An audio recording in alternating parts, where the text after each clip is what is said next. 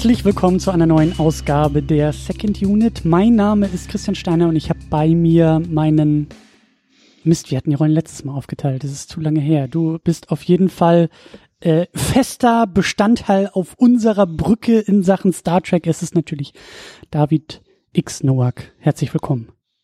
Hallöchen, ich bin der Wissenschaftsoffizier und du bist der Captain. Der Wissenschaft, das finde ich schön. Das, genauso machen wir das. Und es ist ja eigentlich, wir sind ja wieder sehr meta, weil, habe ich mir nämlich gedacht, wir besprechen ja jetzt Star Trek 5 am Rande des Universums. Und das ist ja die 1701a, die da, glaube ich, das erste Mal gezeigt wird und die ja noch so ja. ein bisschen zusammengebaut werden muss und die ja noch so ihre, ihren Jungfernflug noch so vor sich hat. Und so ähnlich ist das bei uns jetzt ja auch. Alte ja, Crew, aber neue Technik sozusagen. Neue Technik und alles läuft nicht ganz so, wie es laufen soll, technisch. Aber eigentlich geht's ja vom, von der Technik her heute. Ja, ich wollte gerade sagen, dass du noch keinen Mikrofonständer hast, ähm, das ist so, das, das geht für mich so in Richtung, das gehört dazu. Das ist so Scotty, der dann auch so dreimal noch dagegen treten muss und dann läuft auch der Warp-Antrieb wieder. So. Es darf halt nicht zu gut, gut professionell sein. Und er muss sich noch den Kopf stoßen. Mhm. Genau, das hast du, glaube ich, noch nicht gemacht, aber äh, wir haben ja noch die Sendung vor uns. Das können wir ja auch noch irgendwie einbauen. Ja. Unbedingt. Äh, ja, also was wir eigentlich sagen wollen ist, ähm, im Gegensatz zu sonst, wir haben ja schon vier Sendungen dieser Art gemacht zu Star Trek im Laufe, glaube ich, diesen Jahres. Wann haben wir denn angefangen? Haben wir nicht vergangenen Herbst angefangen? Ist ja schon so lange her. Oder? Kann sein. Das kann sehr gut sein. Auf jeden Fall haben wir das immer ähm, face to face gemacht. Aber weil du ja Wissenschaftsoffizier bist, hat dich äh, die Föderation versetzt. Quasi. Ja. Und äh, jetzt bist du halt im äh, Föderationsstandpunkt in Bremen und ich bin immer noch äh, in, San, äh, in Berlin. Mhm. Und äh, deshalb machen wir das jetzt auch über Skype, wie so viele andere Second Unit Ausgaben auch über Skype sind. Und äh, deshalb haben wir jetzt quasi den, äh, also auch, auch bei uns möchte ich gerne ein A hinten dran hängen und sagen, das ist äh, Next Level. Ja, aber im Gegensatz zur Indiana Jones Ausgabe habe ich jetzt ein neues Mikrofon. Mhm. Genau, da haben wir jetzt auch noch ein bisschen äh, ja, aufgerüstet. Mehr dabei. Ja, im November 2017 haben wir die Second Unit live gemacht, wo wir den ja, zweiten stimmt. Film besprochen haben. Stimmt, ja. Oh Mann, ey, die Zeit rennt auch. Das ist, äh, naja. Auf jeden Fall geht's jetzt weiter. Wir hatten auch eine größere Pause jetzt im Sommer, halt durch ne, Umzieherei und das war alles noch ein bisschen, ähm, ich will sagen schwieriger, aber es war halt alles ein bisschen anders und dann haben wir das ja schon mal mit Skype-Konferenz gemacht zu Indiana Jones neulich und äh, so, so langsam, also ne, denkt dran, wir sind jetzt hier in der 1701a-Konstellation, das heißt, der Warp-Antrieb, der läuft auch langsam warm. es, es, es, äh, ne, es, es kehrt langsam wieder Routine rein und wir müssen jetzt auch mal, ähm, also es geht weiter. To Politico, where und so. No podcast has gone before. Naja, irgendwie ja schon, aber where we haven't gone before. Wo wir noch nicht waren. Ja. ja, genau. Ja. So. Genau so. David, muss ich dich eigentlich noch vorstellen oder, oder äh, nicht? Weiß ich nicht. Meinst du, dass alle nur bei dem ersten Film, bei dem ersten Star Trek Film anfangen und sich dann den Rest anhören?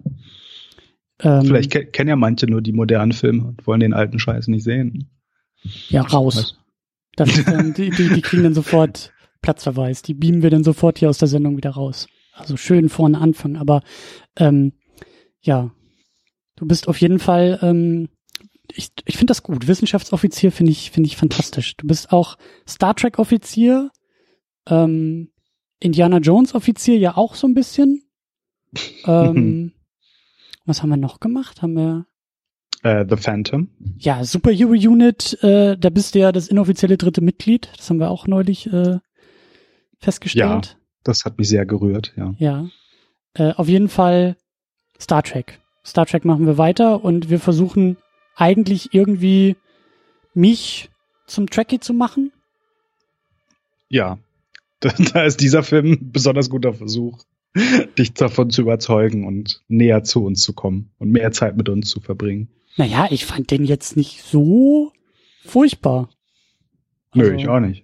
Das, ähm, da habe ich was anderes ähm, befürchtet. Und das ist ja so, also ich habe, das sage ich ja auch in jeder Ausgabe, ne, weil so ganz unbedarft bin ich ja nicht. Ich habe sie ja schon alle einmal gesehen. Aber das ist teilweise so wie bei dem hier, das ist bestimmt mehr als 15 Jahre her, dass ich den gesehen habe. Und das habe ich auch in der letzten Ausgabe gesagt, als wir den vierten noch besprochen hatten. Ich habe echt große, große Schwierigkeiten, vier und äh, fünf und sechs auseinanderzuhalten. Weil wir haben jetzt Star Trek 5 am Rande des Universums.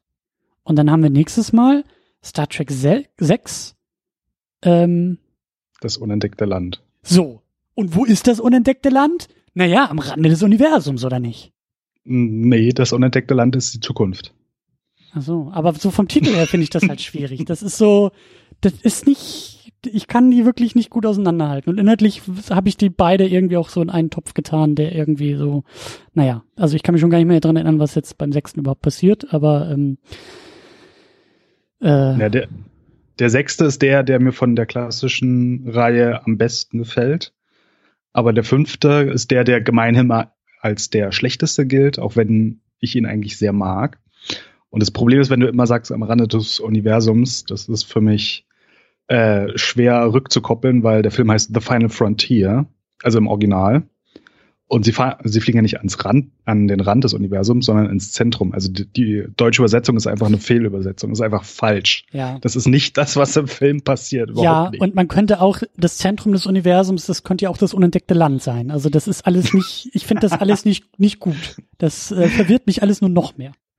Ja, und das, das Herrliche war ja noch, es gab auch einen deutschen Comic, ich glaube, den habe ich auch irgendwo hier rumzuliegen. Äh, den haben sie schon ähm, übersetzt, bevor der Film rauskam. Und da hieß der Film noch Die letzte Grenze. Also da haben sie dann The Final Frontier eigentlich wortwörtlich übersetzt.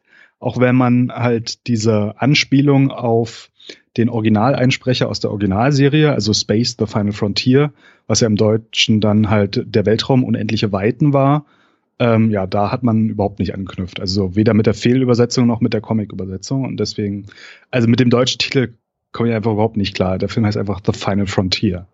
Hm. Darauf ja. können wir uns eher einigen, ja. Okay. Ähm, genau, bevor wir einsteigen, haben wir ja auch immer noch einen kleinen, ein, ein, ein, eine kleine Ehrenrunde, die wir drehen und wir sagen ja immer Danke. Wir sagen ja immer Danke an Patreon und Steady Unterstützerinnen und Unterstützer. Und an dieser Stelle richten wir einfach mal unseren Dank ich hoffe auch, dass Sie zuhören, äh, weil ich, ja gut, ich glaube, Sie haben sehr viel Zeit zum Zuhören jetzt, weil Sie wenig schlafen. Es geht an eine gesamte Familie, nämlich die Familie Primel. Florian Primel unterstützt uns hier bei Patreon und äh, er ist Papa geworden. Und die Natascha Primel, die auch schon zu Gast in manchen Sendungen der Second Unit war, die ist halt Mama geworden. Und jetzt sind sie zu dritt. Und da sagen wir natürlich herzlichen Glückwunsch äh, an die neue Familie und vielen Dank weiterhin für die Unterstützung. Und wenn wir schon dabei sind, auf ähm, Patreon und Steady einzugehen, dann mache ich an dieser Stelle auch noch mal gerne wieder Werbung, denn ab jetzt ist es möglich, die Beta-Phase ist vorbei, dass Menschen, die uns über Patreon oder Steady so ein Fünfer im Monat reinwerfen und damit Mitgliedschaft hier in Sachen Second Unit Premium bekommen, die haben auch die Möglichkeit, uns zuzuhören. Also alle können zuhören, aber die können sogar live zuhören. Und das ist mir letztes Mal in der letzten Episode aufgefallen.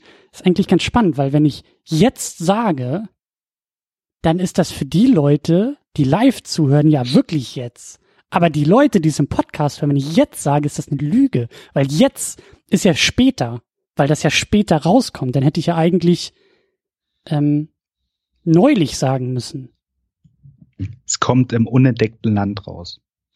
Ja, also ja, ja auch in der Zukunft, wenn wir schon bei, bei sechsten sind und du sagst, es geht um die Zukunft, dann wir podcasten jetzt auch in die Zukunft hinein. Oder so. Ja. Also ich habe das noch nicht so ganz verstanden, wie das so mit Zeit und es war auch beim vierten Film ja auch etwas schwierig mit Zeitreisen, aber sagen wir es mal so, wer uns einen Fünfer bei Patreon oder Steady reinwirft, kann mit uns durch die Zeit reisen. Das ist doch ja. mal ein Deal. Und sogar Input geben. Also wenn irgendwas Interessantes im Chat kommt und du siehst es, dann kann es auch die Sendung beeinflussen. Vielleicht. Ganz genau, ganz genau. Also da lese ich dann auch nur die Sachen, die sagen, äh, Christian, du hast sehr viel recht und ganz toll gesagt und äh, super gepodcastet und Korrekturen, ähm, die äh, das, äh, Da ist das Internet immer ein bisschen instabil. Aber ja, das äh, genau so läuft das. Also, ne, wenn ihr wollt, klickt euch da mal rein, werft einen Fünfer in Pod, ihr könnt Podcast unterstützen, ihr kriegt die State of the Unit einmal im Monat in Video- und Tonformat und ihr könnt auch noch die Aufzeichnung live mitverfolgen und in der Regel ist das sogar auch ein bisschen früher als der normale Podcast. Also, Spitzendeal, macht das mal und wir sagen auch an dieser Stelle an alle, die es schon tun, vielen, vielen Dank. So. Jetzt aber wieder in die, ähm, also in, also ähm, Star Trek 5. Ähm, ich hatte ein Bild im Kopf, also das ist wirklich hängen geblieben. Ich sage ja, das ist 15 Jahre her, dass ich die Filme, die meisten Filme geguckt habe und gerade ähm, jetzt hier Teil 5, Teil 6, das, das verschwimmt alles. Aber dieses Bild, wie Kirk, Pille und Spock am Lagerfeuer sitzen mhm. und campen, das ist bei mir hängen geblieben. Das ist, ich war nicht in der Lage, auf den Film zu zeigen, bei dem das passiert und zu sagen, warum das passiert. Aber das ist so ein Bild, das habe ich mir gemerkt. Ja, das ist legendär. Und natürlich fragt man sich, haben die denn keine anderen Freunde oder Familie oder irgendwelche, keine Ahnung, Frauen in ihrem Leben? Aber nein, die drei machen einfach Urlaub zusammen. Und der Film beginnt damit, also nach der ersten Szene, und endet auch wieder damit. Und am Ende hören wir sie ja auch wieder singen. Also das ist, ist die Klammer des Films. Und ja, ich finde die eigentlich ganz charmant, auch wenn die Effekte dann bei dem Berg äh, nicht ganz so toll sind. Aber ähm, die drei und die Dynamik und das Triumvirat, wie es leibt und lebt, das, das finde ich auch herrlich an dem Film. Ja. Das, da hast du was Schönes gemerkt. Ja, also ich glaube, da ist auch was Schönes einfach hängen geblieben. Da musste ich mir gar nicht so viel merken, weil der Moment einfach äh, für sich steht. Und gerade wie sie dann versuchen, ähm, Spock das Singen beizubringen und ähm, Spock die Logik dahinter nicht so ganz versteht, ähm, ist schön. Hat mir gefallen. Und dieses irgendwas mit Religion hatte ich irgendwie auch noch im Kopf. Dass da, also dass nach, nach dem vierten halt irgendwann irgendwas mit Religion passiert. Das wusste ich auch noch. Ja. ja. Soll ich den Film jetzt zusammenfassen? Gerne. Kannst auch noch sagen, wie das bei dir ist, wie du diesen so. Film irgendwie noch vorher, also ich, kennst ihn ja besser, aber vielleicht auch wie deine Erstsichtung damals war, irgendwie so wie du, äh, welchen Bezug du zu dem Film hast. Also an die Erstsichtung bewusst kann ich mich nicht erinnern. Ich habe dann irgendwann halt mal alle Filme durchgeguckt und ja, habe jetzt keinen besonderen Drang gehabt, den Film nochmal zu gucken, anfangs eigentlich. Und gemeinhin galt er so als der schlechteste Star Trek-Film aller Zeiten. Ähm, und ja, aber irgendwann dann, vor allem als ähm, Star Trek Into Darkness rauskam, habe ich dann nochmal äh, habe ich nochmal diesen Film für mich wiederentdeckt und mich auch ein bisschen mehr damit beschäftigt und habe auch ein Buch von Shatner, also angeblich von Shatner selber geschrieben, ähm, mit seiner Tochter zusammen, wobei das wahrscheinlich irgendwie ein Ghostwriter oder nur die Tochter war. Wie war der Titel? Ähm, I am Spock too? I'm also Spock? Ach so, wie heißt denn der Titel? Oh, jetzt habe ich das Buch nicht bereit liegen. Das ist eine gute Frage. Aber, was ist das denn? So Biografie oder? Nee, das ist quasi das, was er auch auf der Kommentarspur erzählt, nur halt auf, weiß nicht, 250 Seiten ausgebreitet. Einfach wie die Produktion war und wie es zu diesem Film gekommen ist und was da alles schiefgelaufen ist. Ähm, ja, ich finde es gerade nicht oder ich sehe es gerade nicht hier im Bücherschrank. Ähm, müssen wir dann nachreichen. Ah, nee, warte, ich sehe es doch. Zum Glück ist mein Mikrofon portabel. ähm, dann reise ich jetzt mal zum Bücherschrank. Jetzt habe ich es gerade gesehen. Da. Und zwar Captain's Log, William Shatner's personal account of the making of Star Trek V, The Final Frontier, as told by Elizabeth Shatner. Achso, okay, es ist also offiziell schon von der Tochter erzählt, auch wenn der Captain irgendwie ganz groß draufsteht. Also ja, Shatner gut. selbst. Na gut.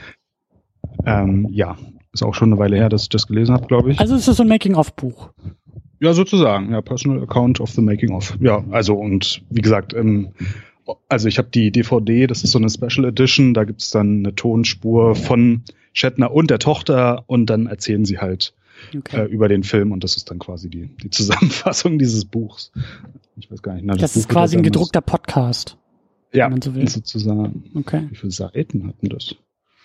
Es hat 220 Seiten. Ja. Aber ist das, ist das so? Ist das, gilt der fünfte als der schlechteste? Und wo? Also wer sagt das? Also Fans oder wo kommt dieser Status her?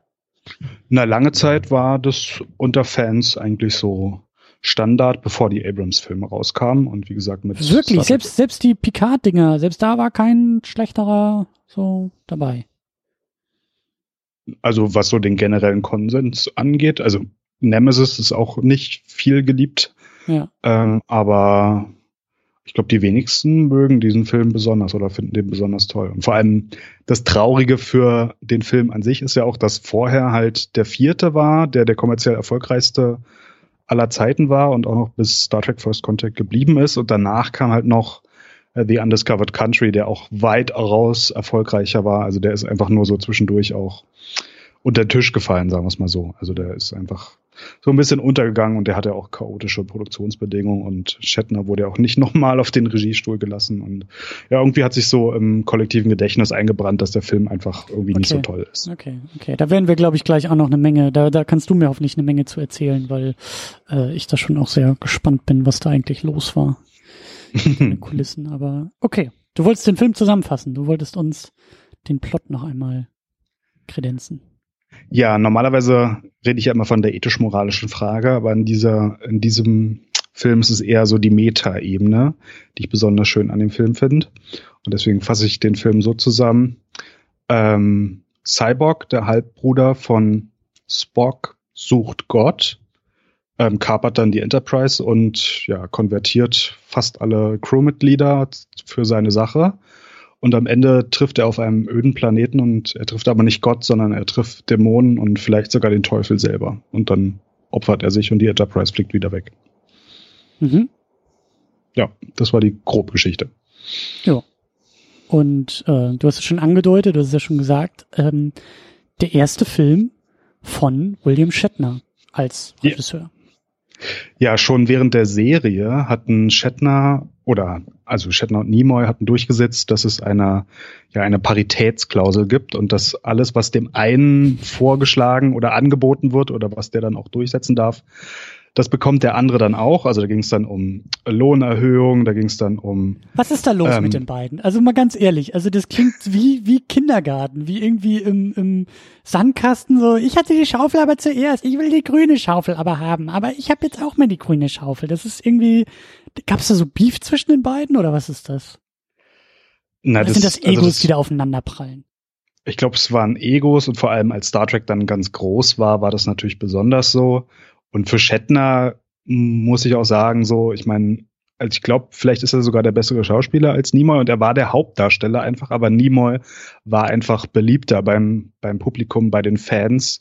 Ähm, und es gab dann auch viele Skripte, in denen dann Spock auf einmal ins Zentrum, also bei der Originalserie jetzt, ins Zentrum gerückt würde, während der Captain, also Shatner, irgendwo in der Mitte auf dem Captainsstuhl saß.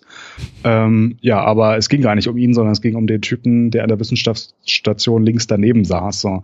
Also muss auch ein bisschen deprimierend sein, wenn man dann so das erste Mal Hauptdarsteller in der Serie ist und dann äh, ist man aber irgendwie trotzdem nicht der Fokus und die Fans lieben den anderen irgendwie alle mehr. Und zu deren Verhältnis, ich glaube, das hatten wir auch schon mal als Thema. Also es hat sich öfter verändert und mal war es mehr freundschaftlich, mal war es mehr so Konkurrenz. Und ich weiß gerade nicht genau, wie es in den 80ern war. Ich könnte mir aber vorstellen, äh, dass Nimoy da ähm, ja besonders beliebt war. Er war ja dann I am, I am Spock, also ich bin ja doch Spock, also war ja seine zweite Autobiografie. Und da hat er das angenommen und da war er halt ein großer Star. Und Shatner, ja, Shatner war halt irgendwie so ein, so ein Fernsehstar. Der hat ja TJ Hooker gehabt, so eine Polizeiserie, die auch konstant, ich glaube, fast die ganzen 80er Jahre lief. Ähm, während dann aber Nimoy schon ähm, zum Hollywood-Regisseur geworden war. Und der mhm. hat ja nicht nur Star Trek 3 und 4 ähm, gemacht, sondern hat ja auch Three Men and a Baby gemacht, also auf Deutsch noch drei Männer, noch ein Baby. Und das war 1987 der kommerziell erfolgreichste Film in den USA in diesem Jahr. Also Nimoy war zu diesem Film jetzt besonders schon ein gestandener Hollywood-Regisseur, während Shatner, der Hauptdarsteller, einfach nur so ein ja, mittelmäßiger TV-Darsteller war, der so einen Motorradpolizisten in so einer Fernsehserie dargestellt hat und sonst, glaube ich, keine großen Rollen bekommen hat. Okay. Ähm, also Nimoy ist quasi an ihm vorbeigezogen, obwohl Shatner die ganze Zeit der Hauptdarsteller war. Aber dann vertraglich geregelt, ich zieh mit, ich darf jetzt auch mal und ich sitze jetzt nicht nur im Captainstuhl, sondern ich sitze hier auch im Regiestuhl. Ja, also es war dann schon in der Serie so, dass sie irgendwann auf die Zeilen geachtet haben und wie viele Zeilen darf der eine sagen und dann darf der andere aber auch so viele Zeilen sagen. So, also da war sozusagen der Kompromiss, dass sie dann gleichberechtigt vorkommen, auch wenn Shatner der Hauptdarsteller ist. Und dann hat halt Nimoy den dritten Film bekommen. Das war ja seine Bedingung beim zweiten oder mhm. um zu dem zweiten dann zurückzukehren und hat dann Spaß gefunden daran und dann den vierten gemacht und das wurde dann halt dieser große kommerzielle Erfolg, der halt ja der Blockbuster von Paramount wahrscheinlich der gesamten 80er Jahre war oder so, ich weiß nicht genau. Und danach wurde ja dann auch Next Generation angekündigt, also das Spin-off, dann hat er das Franchise nochmal aufgelebt nach diesem Nimoy-Film, aber dann hat halt Shatner gesagt, äh, ja, okay, dann will ich jetzt aber auch zwei Filme drehen. Es ist aber dann aber nur halt zu dem gekommen. Also sie haben ihm, ihm dann diesen Film zugestanden und die Idee für den Film hat er schon während des vierten Films und eigentlich sollte er, ähm, also wollte er einen professionellen Drehbuchautor anheuern, der dann das Drehbuch schreiben sollte. Und er hatte sich sogar jemanden ausgesucht, der hat dann aber abgesagt, also weil der hatte halt zu hohe Gehaltsvorstellungen und dann hat halt Shatner das quasi selber geschrieben und hat es nur an jemanden gegeben, der das dann überarbeitet hat, also ein professioneller Skriptdoktor oder ich weiß nicht, wie viel er selber dann an Einfluss hatte. Dann kam aber noch hinzu, äh, dass äh, Writers Strike war und dann war der Drehbuchautor zwischendurch wieder weg.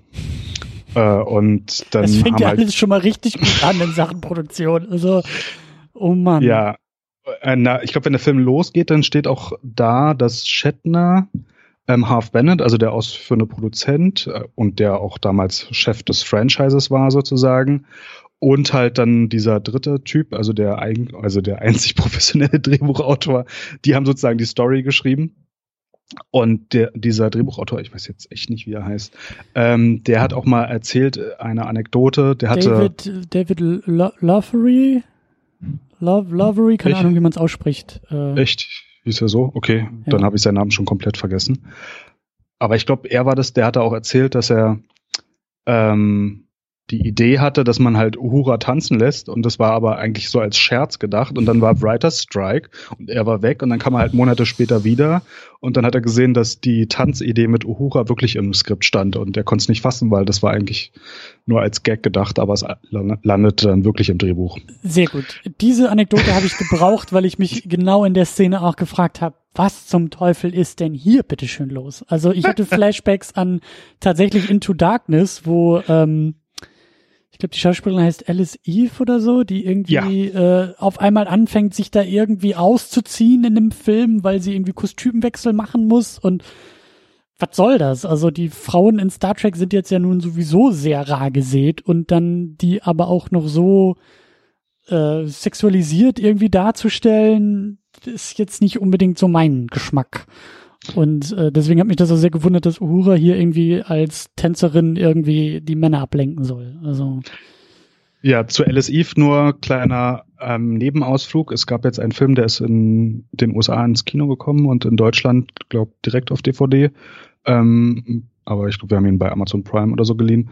Ähm, rausgekommen, ich glaube, Call by Me heißt der oder irgendwie so. Und da geht es um eine Autistin, die ein Star Trek-Drehbuch schreibt. Und da spielt Alice Eve auch mit. Und es ist Alice Eves größte Star Trek-Rolle, auch wenn es kein Star Trek-Film ist. Sehr gut. Stimmt. Da hatten wir, glaube ich, hat uns das nicht auch irgendjemand noch getwittert, dass es diesen Film irgendwie gibt? Ich, äh, na, ich hatte neulich, nachdem ich ihn dann gesehen habe, habe ich es dann vertwittert. Ja, ich, ja, ja, ja.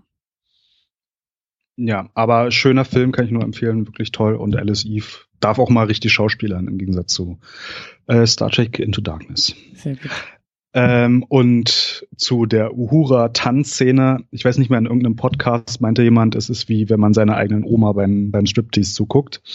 ähm, es ist irgendwie ein bisschen weird und ich weiß auch nicht, was es in dem Film zu suchen hat. Und die Frauenrollen waren eh schon immer ein heikles Thema bei den Star Trek-Filmen und jetzt bei diesem Film ist es nochmal äh, ja besonders grauenhaft. So. Ähm, ja, also aufpassen Ahnung. da draußen, wenn ihr irgendwelche Drehbücher schreibt und da irgendwelche Scherzchen in den Raum wirft und dann eine Woche später in Streik wandert, das äh, kann auch nach hinten losgehen. Also das kann, kann böse ausgehen. Ja, ja nicht alle sind Drehbuchautoren äh, und Autoren und verstehen die Witze. Und ähm, aber interessant. Okay, gut.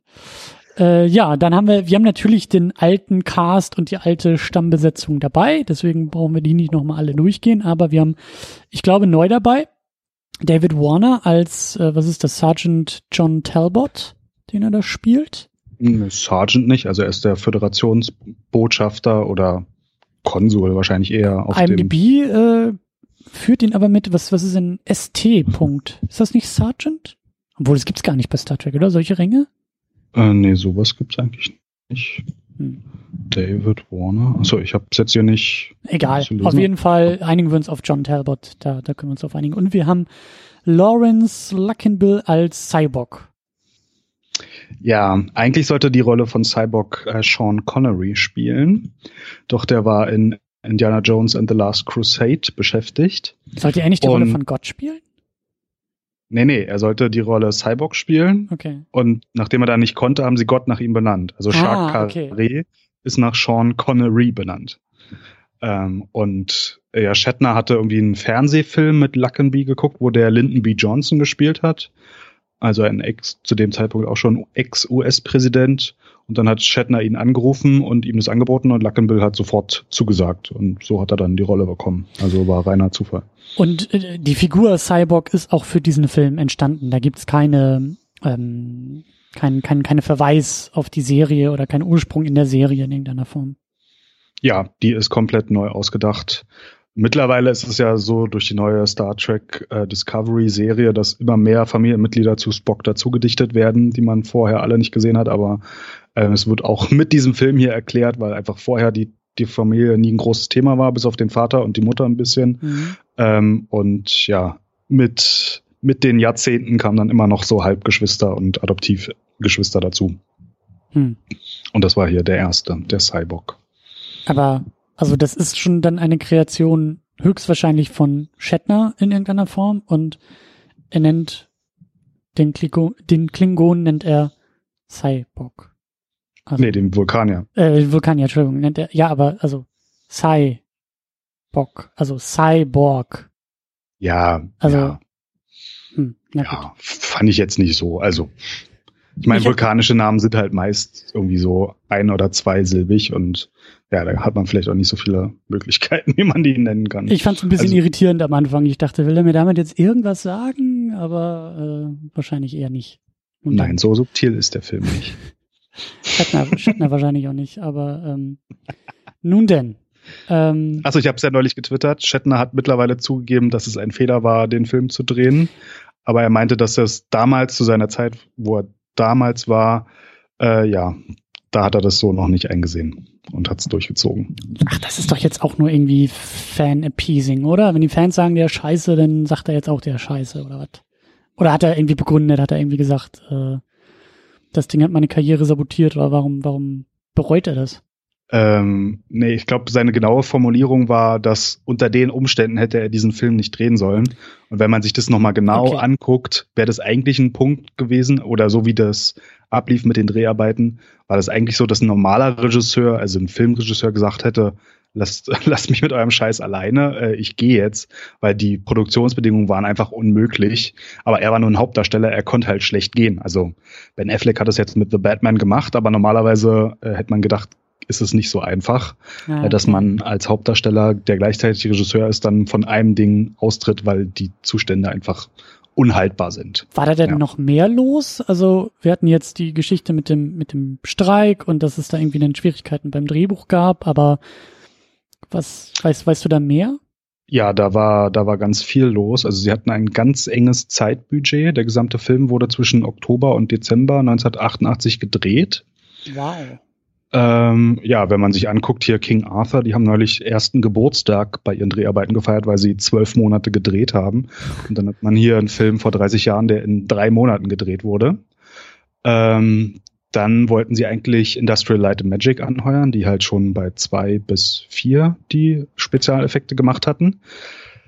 Industrial Light and Magic konnte aber nicht, weil 1989 war ein, ein sehr umtriebiges Jahr für die. Da hatten die nämlich uh, The Burbs, Skin Deep, Field of Dreams, Indiana Jones and the Last Crusade, Ghostbusters 2, The Abyss, Back to the Future 2 und Always gemacht.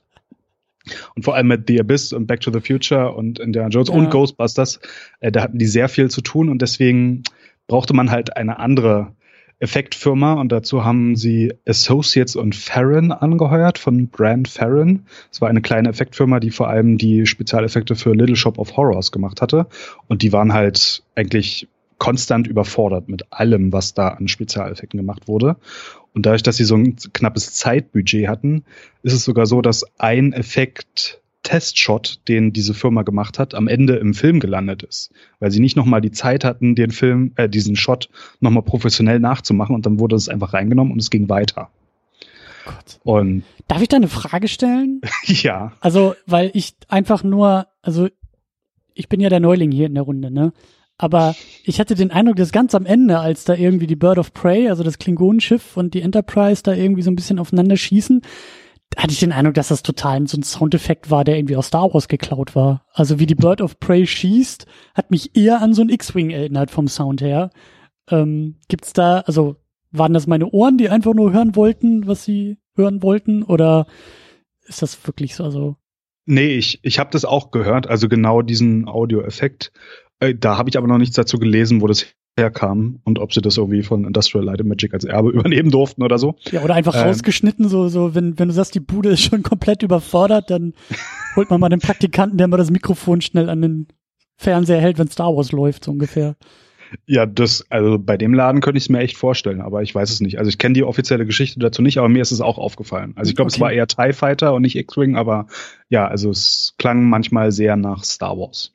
Hm. Ähm, also kleine Seitenanekdote. Also wir kommen hoffentlich später nochmal zum Score, aber es gibt auch einen Moment im Score, den ich als äh, Zunicken von Jerry Goldsmith an John Williams sehe, weil da gibt es so ein paar Sekunden, die klingen ein bisschen wie aus Star Wars geklaut. Direkt im Finale in Angry God. Ähm, vielleicht ist es auch nur Zufall, dass es einfach ähnlich klingt, aber ich glaube, es gibt so mehrere mehreres Nicken zum Star Wars Franchise rüber, so, okay. so was Audio und Video angeht. Okay. Ach so, wir wollten noch über die katastrophalen Drehbedingungen reden. Ähm, warte, jetzt muss ich kurz in meinen Notizen hochgehen. Ja, bereits in der ersten Minute des Kommentars der DVD sagt Shatner, also da wo beide Shatners sprechen, dass er für die erste Szene kaum Zeit hatte. Sie hatten angeblich nur 15 Minuten, um die Szene zu drehen. Moment, was ist die erste Szene? Ist das da im, im Yosemite der, Park am Lagerfeuer? Nee, Nee, in der Wüste, wo dann das Pferd ankommt Ach so. und, und dann halt Cyborg den Zahnlosen da überredet Ach ja, stimmt. und dann mitmacht. Also ich finde den Anfang auch grandios. Ich meine, er sieht ja hammergeil aus. Und wir haben auch zum ersten Mal nicht, dass die, das Titelthema kommt und erstmal alle Namen eingeblendet werden, sondern es beginnt halt mit erst dem Paramount-Logo und dann haben wir die Wüste und dann diese Wüstenszene und dann erst nachdem Cyborg lacht, gehen wir in den Weltraum und dann kommt halt Star Trek und dann die Fanfare und dann geht der Film los. Etwas, was mittlerweile Standard ist, aber was damals halt zum ersten Mal neu war. Und da hatte Shatner nur 15 Minuten Zeit und dieses Zeitproblem spricht er auch ganz oft im Verlauf des Kommentars an. Und sie mussten oft mit jeweils nur einem Shot leben. Teilweise baten die Schauspieler darum, Szenen nochmal zu drehen und Shatner musste ablehnen, da sie keine weitere Zeit hatten. Guck mal, dann weiß jetzt Kirk, wie das mal so ist, wenn er immer die Befehle an Scotty gibt und sagt, Scotty, ich gebe dir drei Minuten. Chef, ich schaff's auch in zwei, so ungefähr, ne? Das, äh, ja. Ja. Und besonders interessant auch, der Film wurde teilweise mit TV-Kameras gedreht, da Shatner dann direkt nach dem Dreh einsehen konnte, wie das Bildmaterial aussieht, weil man bei diesen TV-Kameras anscheinend zurückspulen konnte. Und das wäre mit Filmkameras nicht möglich gewesen. Mhm. Und er hat dann festgelegt, dass nur er das sehen dürfe, damit die anderen das nicht sehen würden und somit keine Wiederholung von Drehs durchsetzen könnten. Und das deutet auch wieder ja, auf den knappen Zeitplan hin, Krass. kann man so sagen. Ja. Und ich meine, ein normaler Regisseur hätte da gesagt, ey, ich kann mich hier kreativ überhaupt nicht austoben. Das ist ja ein paar Force-Ritt in drei Monaten das durchzuprügeln mit irgendwelchen Amateuren von Effektsfirma und ja. ja, da ist so ein Film eigentlich nicht zu machen, muss man, also hätte ein unabhängiger Regisseur dann sagen müssen oder ja. wahrscheinlich gesagt. Achso, und dann war noch ein ganz komisches Ding, das hat Shatner auch ähm, in dem Kommentar erwähnt, dass die Effektfirma manchmal zu ihm kam, dann haben sie was abgesprochen, dann waren sie wieder weg und dann kamen sie später zu ihm und haben ihm irgendwas vorgelegt und meinten so, ja, das war ja so abgesprochen und er so, äh, nee, das war nicht so abgesprochen. Entweder sie oder ich, wir liegen jetzt hier irgendwie falsch. Und der Eindruck, den man dann von seiner Erzählung bekommt, ist, dass die ihn halt auch andauernd angelogen haben was die machen würden und was sie machen könnten. Und deswegen das mhm. auch ja total schief ging. So dicker aufgetragen, als man eigentlich abliefern kann. Ja, ich meine, wenn man vorher halt drei Filme lang mit ILM arbeitet und ILM auch selbst wenn es nur die B-Crew ist, da ein Maximum rausholt und es sah auch alles toll aus. Und dann hat man halt irgendwie so eine Bude, die gefühlt irgendwie nur in einer Garage in New Jersey arbeitet. Mhm. Ähm, so hat ILM zehn Jahre oder zwölf Jahre vorher auch mal angefangen, aber äh, das war halt dann schon in den 80ern was anderes. Und ja, das ist halt auch sehr schade. Also ich sehe Shatner da auch so ein bisschen als tragische Figur, weil ich meine, Nimoy hatte mit dem vierten Film da so viele Möglichkeiten und ähm, Shatner kriegt dann ja eigentlich dieses unmögliche Ding vorgesetzt und zieht es aber noch durch oder kann es noch durchziehen bis zum Ende. Ja, aber es ist schon also sehr eigenartige Drehbedingungen. Mhm. Ja, naja, das war, das war schwierig. Und was war das los mit, mit Half Bennett? Du sagtest, das ist ja, den hatten wir auch in den vorherigen Sendungen so als ähm, Franchise Fackelträger irgendwie, als Produzenten, äh, der eigentlich aber, glaube ich, gar keinen Bock mehr hatte auf den Film. Oder irgendwie nicht mehr ähm, machen wollte oder so? Na, Bennett wurde ja nach dem ersten Film, nach dem Chaos des ersten Films angeheuert, um das Franchise zu übernehmen. Und weil Paramount die Rechte hatten, konnten sie ihn dazu einsetzen. Also ich weiß gar nicht, ob das ein offizieller Posten ist, aber es gibt halt immer ein oder zwei Leute, die sozusagen auf das Franchise aufpassen. Heute mit der schwierigen Rechtelage ist es noch komplizierter, aber damals war es halt hauptsächlich eine Person. Und ähm, Bennett fühlte sich dann während des Films vor allem von Leonard Nimoy ausgebotet eben weil Nimoy halt dann schon der gestandene Filmregisseur war und natürlich auch das Crew-Element mit den anderen Hauptdarstellern oder mit den anderen Darstellern hatte. Ähm, und ja, Nimoy hat wohl anscheinend öfter Bennett da übergangen oder dann Sachen durchgesetzt, die Bennett nicht wollte. Ähm, und danach hat dann Bennett aufgegeben und meinte, ja, also der Vertrag lief, glaube ich, eh nur über drei Filme ursprünglich, dann wurde er für den vierten hier verlängert also für seinen vierten, aber für den fünften insgesamt. Äh, und dann nachdem ist er dann ausgestiegen und dann hat er eigentlich nichts mehr mit Star Trek zu tun gehabt, während dann aber interessanterweise Nimoy für den nächsten Film des Franchise übernommen hat. Also weiß nicht, ob es geplant war, wahrscheinlich nicht, aber vielleicht hat Nimoy ihn auch absichtlich ausgebotet, um dann selber Chef vom Franchise werden zu können, ja, was er dann im sechsten erfolgreich durchgesetzt hat. Und dann aber im siebten war er schon wieder weg. Also es war nur ein kurzes Interregnum. Muss auch nicht geplant gewesen sein, aber vielleicht äh, ja, hat's ja geholfen, ihn da auszuboten. Achso, und Bennett selber hat übrigens auch einen Gastauftritt in dem Film. Und zwar der Admiral, der sich verabschiedet. Also als ähm, Kirk noch dieses Go Climb a Rock T-Shirt anhat, ganz am Anfang, und sie die ähm, Mission bekommen, ja. hatten sie nämlich keinen Schauspieler für die Admiralsrolle angeheuert. Und dann haben sie einfach auf dem Set umgesehen und dann haben sie gesagt, hier, ausführender Produzent, du siehst doch gar nicht so hässlich aus, jetzt stell dich mal vor die Kamera und gib Kirk den Auftrag, dahin zu fliegen. Geil. Okay, und, äh, jetzt, jetzt hast du mich überzeugt. Abenteuerliche Produktionsbedingungen. Wenn man ja. merkt, man hat eine Rolle nicht besetzt und das erst am Set, dann ist das schon geil. Dann ist das schon wirklich geil. Ja, da musste er dann spontan einspringen und ja, so ist er dann auch zum ersten Mal ins Franchise selber gekommen. Ist eigentlich ein schöner Abschied. Ich wollte sagen, das ist dann ja auch äh, Ausstieg auf dem Höhepunkt der Schaffenskarriere, so, aber naja. Ja.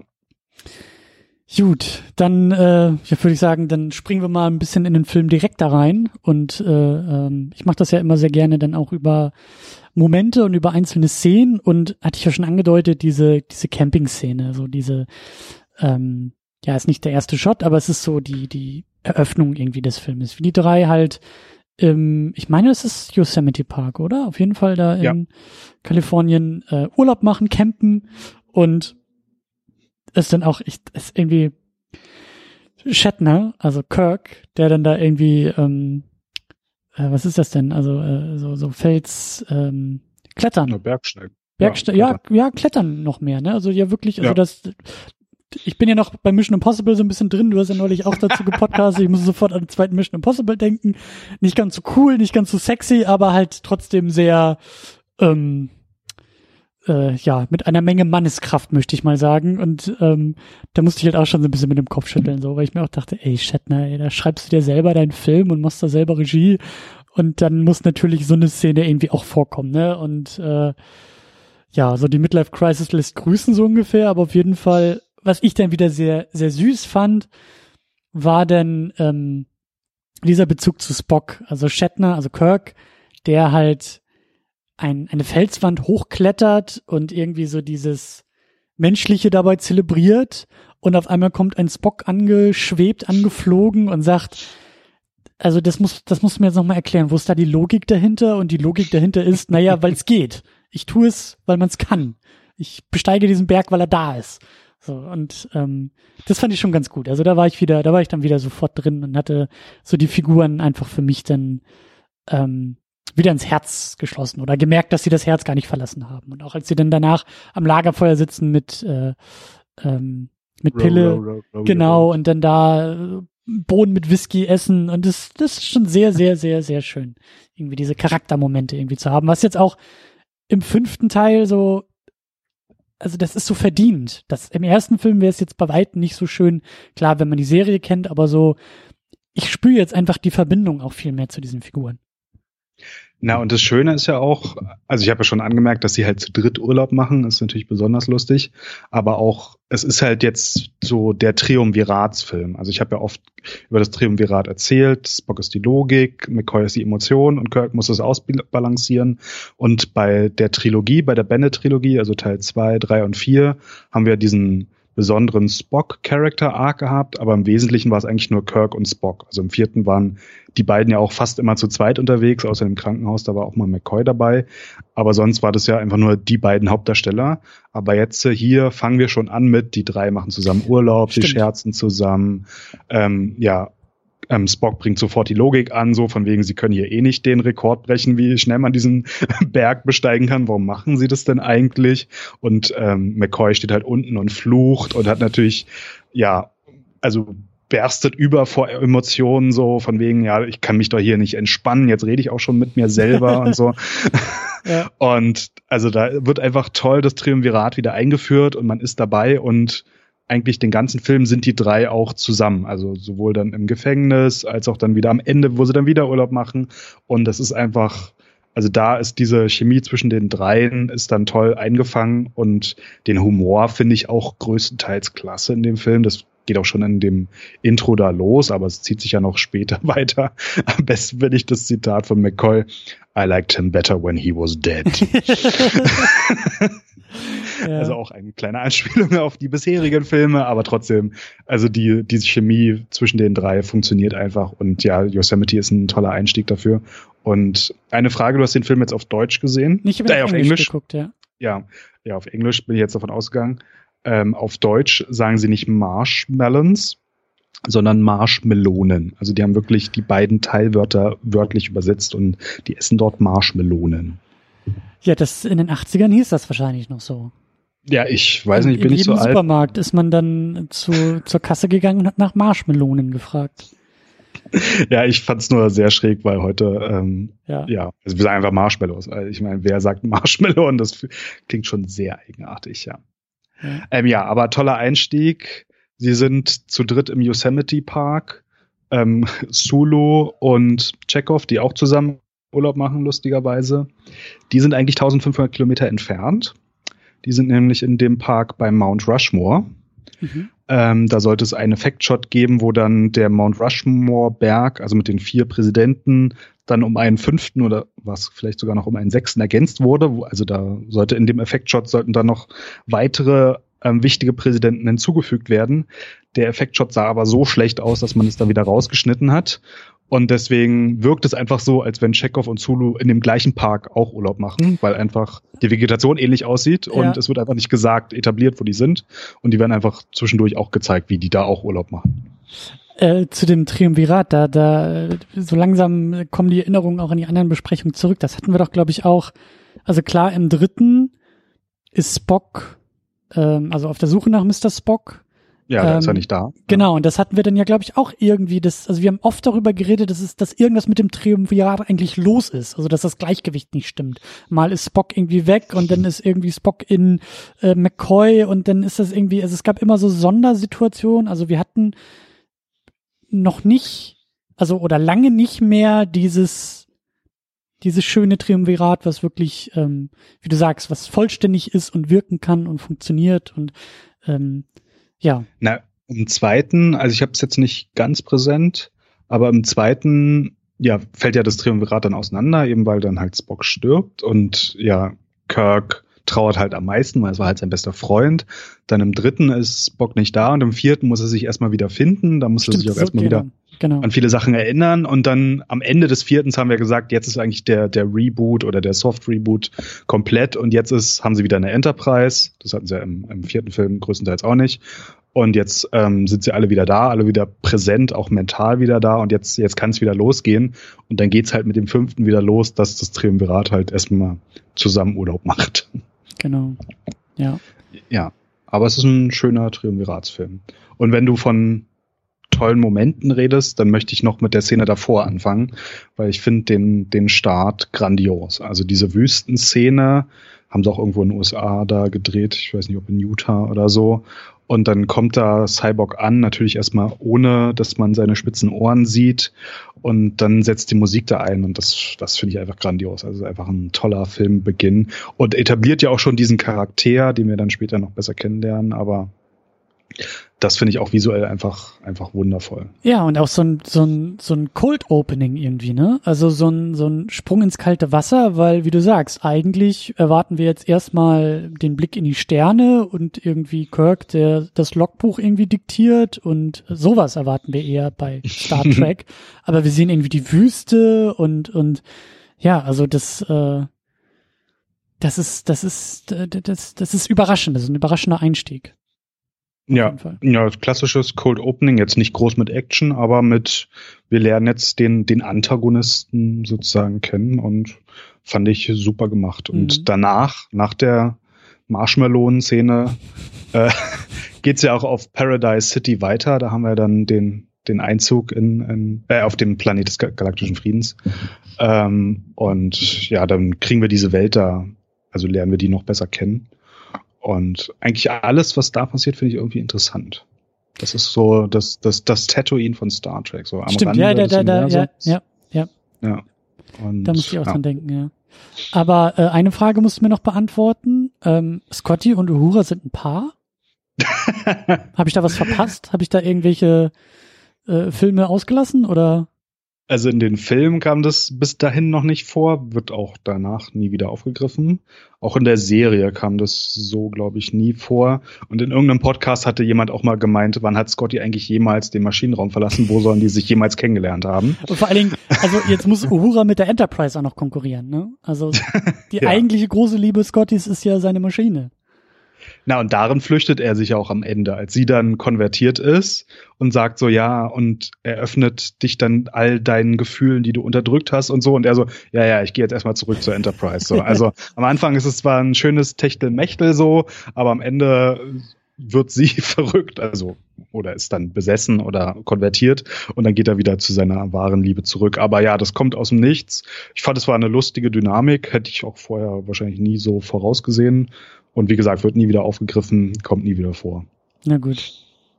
Ähm, eine Sache, die ich ja seit dem ersten Film lieben gelernt habe und die ich auch in jedem Star Trek-Film sehen will, ist äh, ja das äh, schon oft angesprochene Staunen.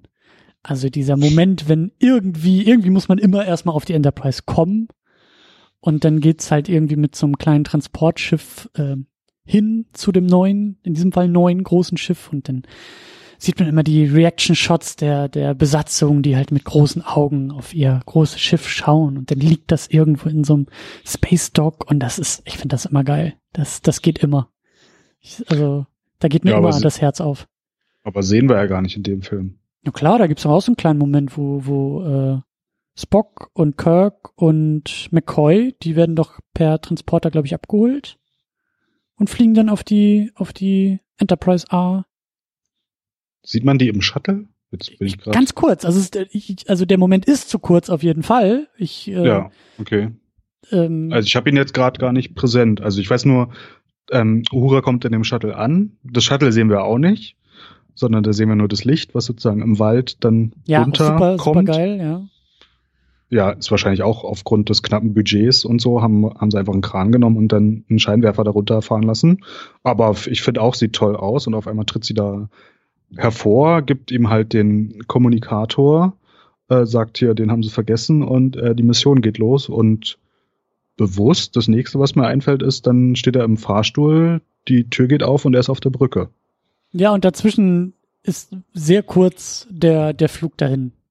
Echt? Okay, kann ich mir jetzt also, irgendwie nicht dran erinnern. Aber also ja, ist mir. Vielleicht hast du also geblinzelt und hast ihn dann verpasst. Also das ist wirklich ganz, ganz kurz. Ja, es muss sehr kurz sein. Ich meine, beim ersten Film mit den, was waren das, 13 Minuten oder so, äh, sowas kann man halt eh nicht toppen und beim zweiten war es ja auch nochmal schön, aber ja, mittlerweile haben sie es dann äh, sehr knapp äh, abgehandelt, dass sie dann auf das Schiff kommen. Ich überlege gerade, ist denn, ist denn diese, diese Durchbuchstabierung, ist das dann eine Erfindung der Filme? Also ist das jetzt mit diesem Film ähm, entstanden? Also, die, also ich weiß, ja? ich weiß nicht, wie es in der US-Marine ist, die ist ja quasi das Vorbild ich glaube, da kriegen die immer dann ganz andere Bezeichnungen. Ähm, aber in Star Trek, für Star Trek wurde das da, glaube ich, zum ersten Mal etabliert. Weil in der Serie war es immer die 1701? Ja, die wird ja dann erstmal gerefitted und dann halt zerstört und am Ende vom vierten sehen wir dann zum ersten Mal die A. Genau. Da, nur von außen und jetzt sehen wir sie auch zum ersten Mal von innen. Genau, und das, das weiß ich noch. Ich glaube, bei Picard war es dann schon hat er, die hat D. Er, hat er mit der D angefangen oder? Ja, die okay. D und dann hat er die E gehabt. Genau. Da kann ich mich auch noch dran erinnern. Aber. Genau, und in Star Trek 6 werden wir noch die B sehen. Das ist ja vom Design her eine meiner Lieblings-Enterprise. Oder vielleicht sogar die beste, schönste Enterprise. Da muss ich nochmal genauer dann drauf gucken. Ja. Sehr gut. Ähm, achso, und dann, also der Fahrstuhl geht auf, Kirk kommt rein und dann hat er, glaube ich, noch seinen Mantel um und gibt den einer jungen Frau mit einer hochgesteckten Frisur. Ich weiß nicht, ob die dir besonders aufgefallen ist. Die kommt auch später nochmal vor, weil er dann sein Logbuch einträgt, was dann da so halb auseinanderfällt und dann klappt sie das zusammen und dann geht sie weg. Und diese junge Frau, das ist Shatners Tochter. Ah, die weltbekannte Buchautorin. Ja, äh, warte, jetzt muss ich nochmal das Buch nehmen. Elizabeth Shatner heißt sie, ja. Okay. Und ähm, das hat er dann auch in dem Kommentar erzählt, dass irgendwie ihr Befehl oder die, sie hatte halt die Anweisung, dass sie da diesen Mantel nehmen soll, aber sie wusste dann nicht, wo sie damit hingehen soll. Und sie läuft dann die ganze Zeit auf dem Set irgendwie wild rum. Und ja, also kann auch die Rolle sein, aber auch die Schauspielerin wusste in dem Moment nicht, was sie machen soll. Konnte ja auch nicht zum Regisseur gehen und fragen, weil der war ja nun in, im Mittelpunkt des Geschehens. Äh, ja, und dann ist sie da einfach weiter rumgelaufen. So gut. Ist mir gar nicht aufgefallen, aber schöne Anekdote auf jeden Fall. Papa, wohin mit der Jacke? Stör nicht, wir machen jetzt hier gerade einen Film. Okay. Ich bin gerade am Arbeiten. Ich bin gerade am Arbeiten, ja. Stör Papa nicht bei der Arbeit, ja, genau. Bring your dad to work. Oder bring your daughter to work dann, ja. Ja, sehr gut. Wie ist denn eigentlich der, der Audiokommentar? Also, wenn die beiden dann auch ähm, den gemacht haben, ist der, lohnt der sich? Ist der empfehlenswert? Also ich fand ihn interessant, vor allem, weil man halt viel von diesen ähm, ja, katastrophalen Bedingungen mitbekommt, wobei Shatner, also er geht nicht offensiv damit um, sondern er deutet dann viel so an, aber er will jetzt wahrscheinlich auch niemandem irgendwie 30 mhm. Jahre später, oder ich weiß nicht, wann die DVD rauskommen ist, wahrscheinlich 20 Jahre später, will er nicht groß in die Parade fahren, aber man merkt halt schon, dass es sehr schwierig war, das zu drehen und anscheinend hat ähm, er ihr dann auch alles erzählt, was sie in das Buch schreiben soll, deswegen auch The Captain's Log. Und sie stimmt ihm dann im größten Teil zu oder was sie halt selber miterlebt hat, das ähm, erzählt sie dann auch so ein bisschen, aber im Wesentlichen ist es so, ja, so ein interessanter kleiner Einblick äh, in die Dreharbeiten, aber jetzt nichts, nichts Großartiges. Also es ist mhm. keiner, der groß vom Leder zieht und gegen jeden da hetzt oder poltert, der da vorkam hinter den Kulissen. Ja, das, guck mal, das, weil dann hätte ja auch Nimoy wieder zurückpoltern dürfen, weil das ja vertraglich alles abgesichert war. Das ist wahrscheinlich taktisch alles schon klug äh, gemacht von ihm. Ähm, ja, wir müssen unbedingt über ähm, über diese über diese Figur Cyborg sprechen, über dieses zentrale Motiv, über das, was da irgendwie mit ihm passiert, was er davor hat. Ich habe mir einfach nur als, als Stichwort Space Jesus aufgeschrieben. Also äh, ein ein was ist er denn? Ein, ein religiöser ähm, Ja, der so seine Jüngerschaft irgendwie sucht, wie du, wie du vorhin auch gesagt hast, so die, die Enterprise bekehrt, ähm, der auf einer göttlichen Mission irgendwie auch ist. Na, im Englischen gibt's dafür ein Wort, Televangelist. Im Deutschen würde man wahrscheinlich TV-Prediger sagen. Ja. Ähm, aber Shatner, der selber Kanadier ist, der fand's halt ähm, schlimm, wie in den USA in den 80er Jahren immer mehr diese TV-Prediger halt aufkamen und die dann erzählt haben, Gott spricht zu mir und ihr müsst meine ähm, also ihr müsst mir folgen und dann gehen wir auf eine göttliche Mission und so. Und das fand er eine, eine schlimme Entwicklung und das wollte er sozusagen im Film verarbeiten. Und deswegen hat er diesen ja, TV-Prediger Cyborg da eingebaut, der auch sagt, ja, Gott hat mit mir gesprochen, ich hatte eine Vision und wir fliegen jetzt zu dem Planeten, auf dem Gott wohnt. Und dann, dadurch, dass er Vulkanier ist und ja auch ähm, telepathische Fähigkeiten hat, schafft das wohl, die Leute dann schnell umzudrehen. Also das sieht man ja auch ganz am Anfang in der allerersten Szene der fässt ihn dann noch nicht mal an. Also normalerweise bei den Vulkanern haben wir dann dieses Handauflegen und dann ist es so die Gedankenverschmelzung, aber Cyborg steht ja nur kurz vor ihm und dann sagt der andere auf einmal schon so, oh, was sind das für Fähigkeiten und ja, mhm. natürlich und ich mach mit und wie, wie hast du das geschafft und ja, dann sagt Cyborg nur, wir sind schon viel mehr und komm mit und wir gehen auf eine Mission. Und ähm, ja, also dieses finde ich interessant, dieses Bild des TV-Predigers und finde ich auch politisch also also nicht riskant, aber mutig. Ich meine, in den 80er ja. Jahren, ja. Wir, wir haben Ronald Reagan und den konservativen Rollback und Fox kriegt den ersten Fernsehsender und ähm, also eigentlich alles läuft in die, in die konservative Richtung so und dann gibt's aber auf einmal Star Trek, die die Fackel hochhalten und sagen so, äh, überlegt euch mal bitte auf der Metaebene, was das für Leute sind da im Fernsehen das, das, die da erzählen, dass sie von Gott erhöht, erhört wurden. Das wollte ich nämlich gerade ja. sagen, beziehungsweise auch nachfragen. Also dieses, äh, wir hatten ja über Gene Roddenberry auch beim ersten Podcast gesprochen, der ähm, ja auch seine, seine, äh, wie du gesagt hast, mit Star Trek ja auch so seine Utopie wirklich aufgebaut hat und, und sich da eine Zukunft äh, ohne Grenzen und die Menschen untereinander und also ja wahnsinnig äh, tolle Konzepte da aufgefahren hat. Und das Shatner würde ich jetzt so, wie gesagt, als, als Neuling, der das jetzt beobachtet, das, das fühlt sich so an, als ob Shatner sich da wirklich auch in die Tradition von Roddenberry irgendwie stellt und so diesen, also er, er, er biegt das Star Trek jetzt nicht irgendwie um, würde ich sagen, sondern das ist schon Roddenberry approved, oder nicht? Ähm, also ich Roddenberry selber war ja dann schon in die Fernsehserie involviert und er hatte dann bei dem Film nur ganz wenig zu sagen. Also er konnte so ein paar Sachen verhindern, die Shatner machen wollte. Er wollte am Ende nämlich Einhörner einbringen in der Endschlacht. Äh, das hat dann Roddenberry verhindert, dass das da vorkommt. Also Aber Einhörner, ganz kurz noch fürs Protokoll, Einhörner sind nicht Roddenberry approved. nee, also Religionskritik also ja, aber Einhörner nicht. Nee, Einhörner gehen dann wahrscheinlich zu sehr in die Magie-Richtung so. Okay. Ähm, aber Shatner selber hat auch gesagt nach dem Film, dass es eigentlich so im, im wahrsten Sinne eine, eine TV-Folge ist oder den, den Spirit einer TV-Folge hat. Und ich finde, er trifft es ganz gut. Also ähm, es ist definitiv im Star Trek Kanon, es geht in die Richtung. Jetzt bei Trek am Dienstag, was ich ja auch jedes Mal hier plugge, äh, da sind sie ja schon fast mit der dritten Staffel durch. Und da ist mir auch aufgefallen, dass Star Trek gar nicht so antireligiös war, wie ich wie ich ähm, mich meinte zu erinnern. Aber ähm, diese atheistische Botschaft war eigentlich schon was, was Roddenberry wollte.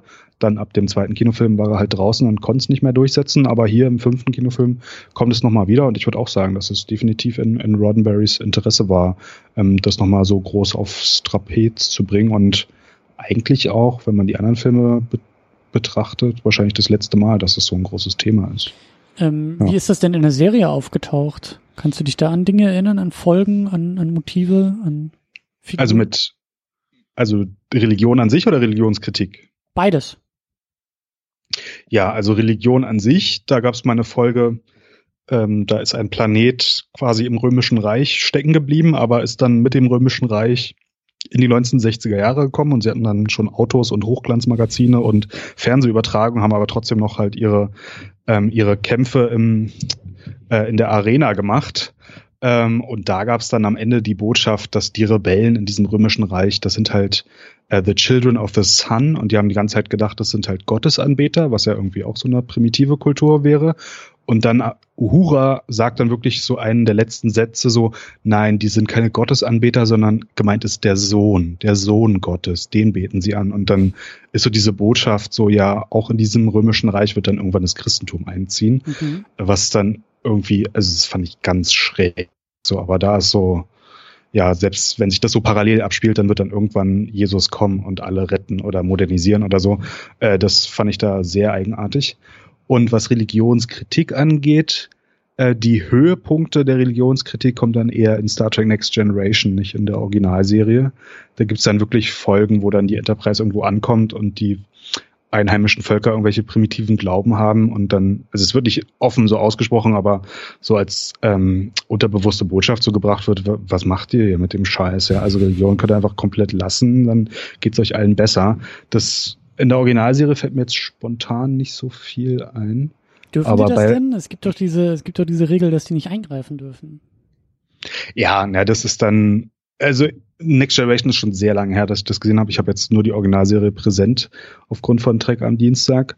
Ähm, aber ich weiß nicht, wie sie es dann bei Next Generation gelöst haben. Aber irgendwie mischen sich ja doch fast immer ein. Oder vielleicht sagen sie auch über diese primitiven Völker. Also muss man nochmal Next Generation komplett okay. durchgucken. Sind ja nur sieben Staffeln, ah, 25 Episoden.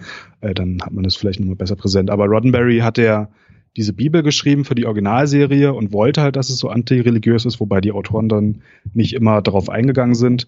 Und dann bei Next Generation war ja dann Peak Roddenberry, weil er dann zum ersten Mal wirklich die Kontrolle über die Serie hatte, alleine auch. Äh, und dann da vor allem in den frühen Staffeln besonders seine Vision durchsetzen konnte. Und da waren sie dann halt wirklich äh, bedingungslos äh, antireligiös. Okay. Und es lief ja parallel und zu den katastrophalen Produktionsbedingungen noch viele der ähm, Räume und Flure der Enterprise, die wir sehen, sind einfach umgebaute TV-Sets. Die sind halt aus der Next Generation Serie und die wurden ein bisschen angepasst. Und dann muss das einfach als Enterprise A herhalten, sie haben, haben sie kein extra Filmset gebaut dafür. Von wann ist denn jetzt eigentlich der fünfte? Ist das 89, nee, 88 hast du gesagt, ne? 88 gedreht und 89 hm. rausgekommen. Ja, und die Serie lief ja ab 86. Okay. 86, 87, ja. Das war dann das erste Jahr. Okay. Ja. Also wahrscheinlich in der, in der Sommerpause oder nee, ich habe ja gesagt, im Herbst haben sie gedreht. Da musste das wohl zwischen den Dreharbeiten von Next Generation gedreht werden. Mhm. Was wahrscheinlich auch nochmal die Sache verkompliziert hat. Dann ist es ja so, dass wir Cyborg als ähm, zumindest habe ich das irgendwie so wahrgenommen, irgendwie auch als Gegenentwurf zu Spock ähm, wahrnehmen können.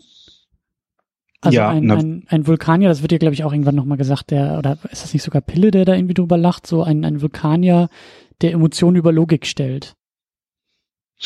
Ja, die, diese Sekte der Vulkanier kannten wir zu dem Zeitpunkt noch nicht, glaube ich. Später wird es dann nochmal äh, in den Serien aufgegriffen, aber generell sind die Vulkanier ja so, dass sie ihre Emotionen unterdrücken und dann halt versuchen rein logisch vorzugehen und Spock ist natürlich besonders hin und her gerissen, weil er halb Mensch, halb Vulkanier ist. Ja.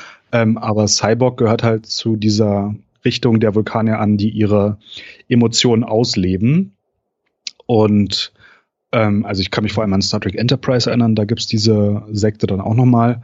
Und das geht dann immer schief, sagen wir es mal so. Also es, ist dann nicht so, wenn die ihre Emotionen ausleben, dass es dann besonders vorteilhaft für sie selber und für andere ist. Und haben wir ja in diesem Film auch so. Also er geht ja dann auf diese, ja, Selbstmordmission am Ende und sieht dann auch ein, aber immerhin, dass er falsch gelegen hat und geht nochmal zu seinem Halbbruder und sagt, äh, es tut mir leid, mein Bruder, ich lag falsch und jetzt mach dich hier vom Acker, ich stelle mich jetzt dem Feind und dann opfert er sich ja selber. Mhm. So weiß nicht, ob es logisch war. Na, logisch war es bestimmt schon, aber emotional ist er von Anfang bis Ende auch und ist auch interessant so.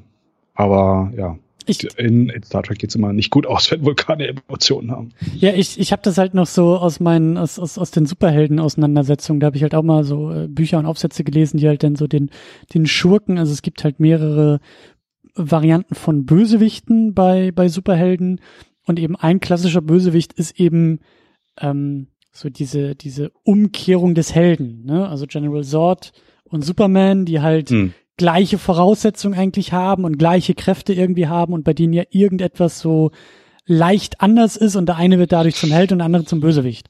So, bei Superman ja. ist es halt die Erziehung in Kansas und so diese menschliche Seite und General Zod hat diese menschliche Seite ja nicht und ist ja nur quasi ähm, Kryptonier. Und hier also das habe ich hier so ein bisschen in Ansätzen halt gesehen, dass halt so, ja, Spock hat halt diese menschliche Seite und er versucht halt immer der Logik nahe zu sein und hat diese innere Auseinandersetzung, aber immer mit dem Ziel der Logik.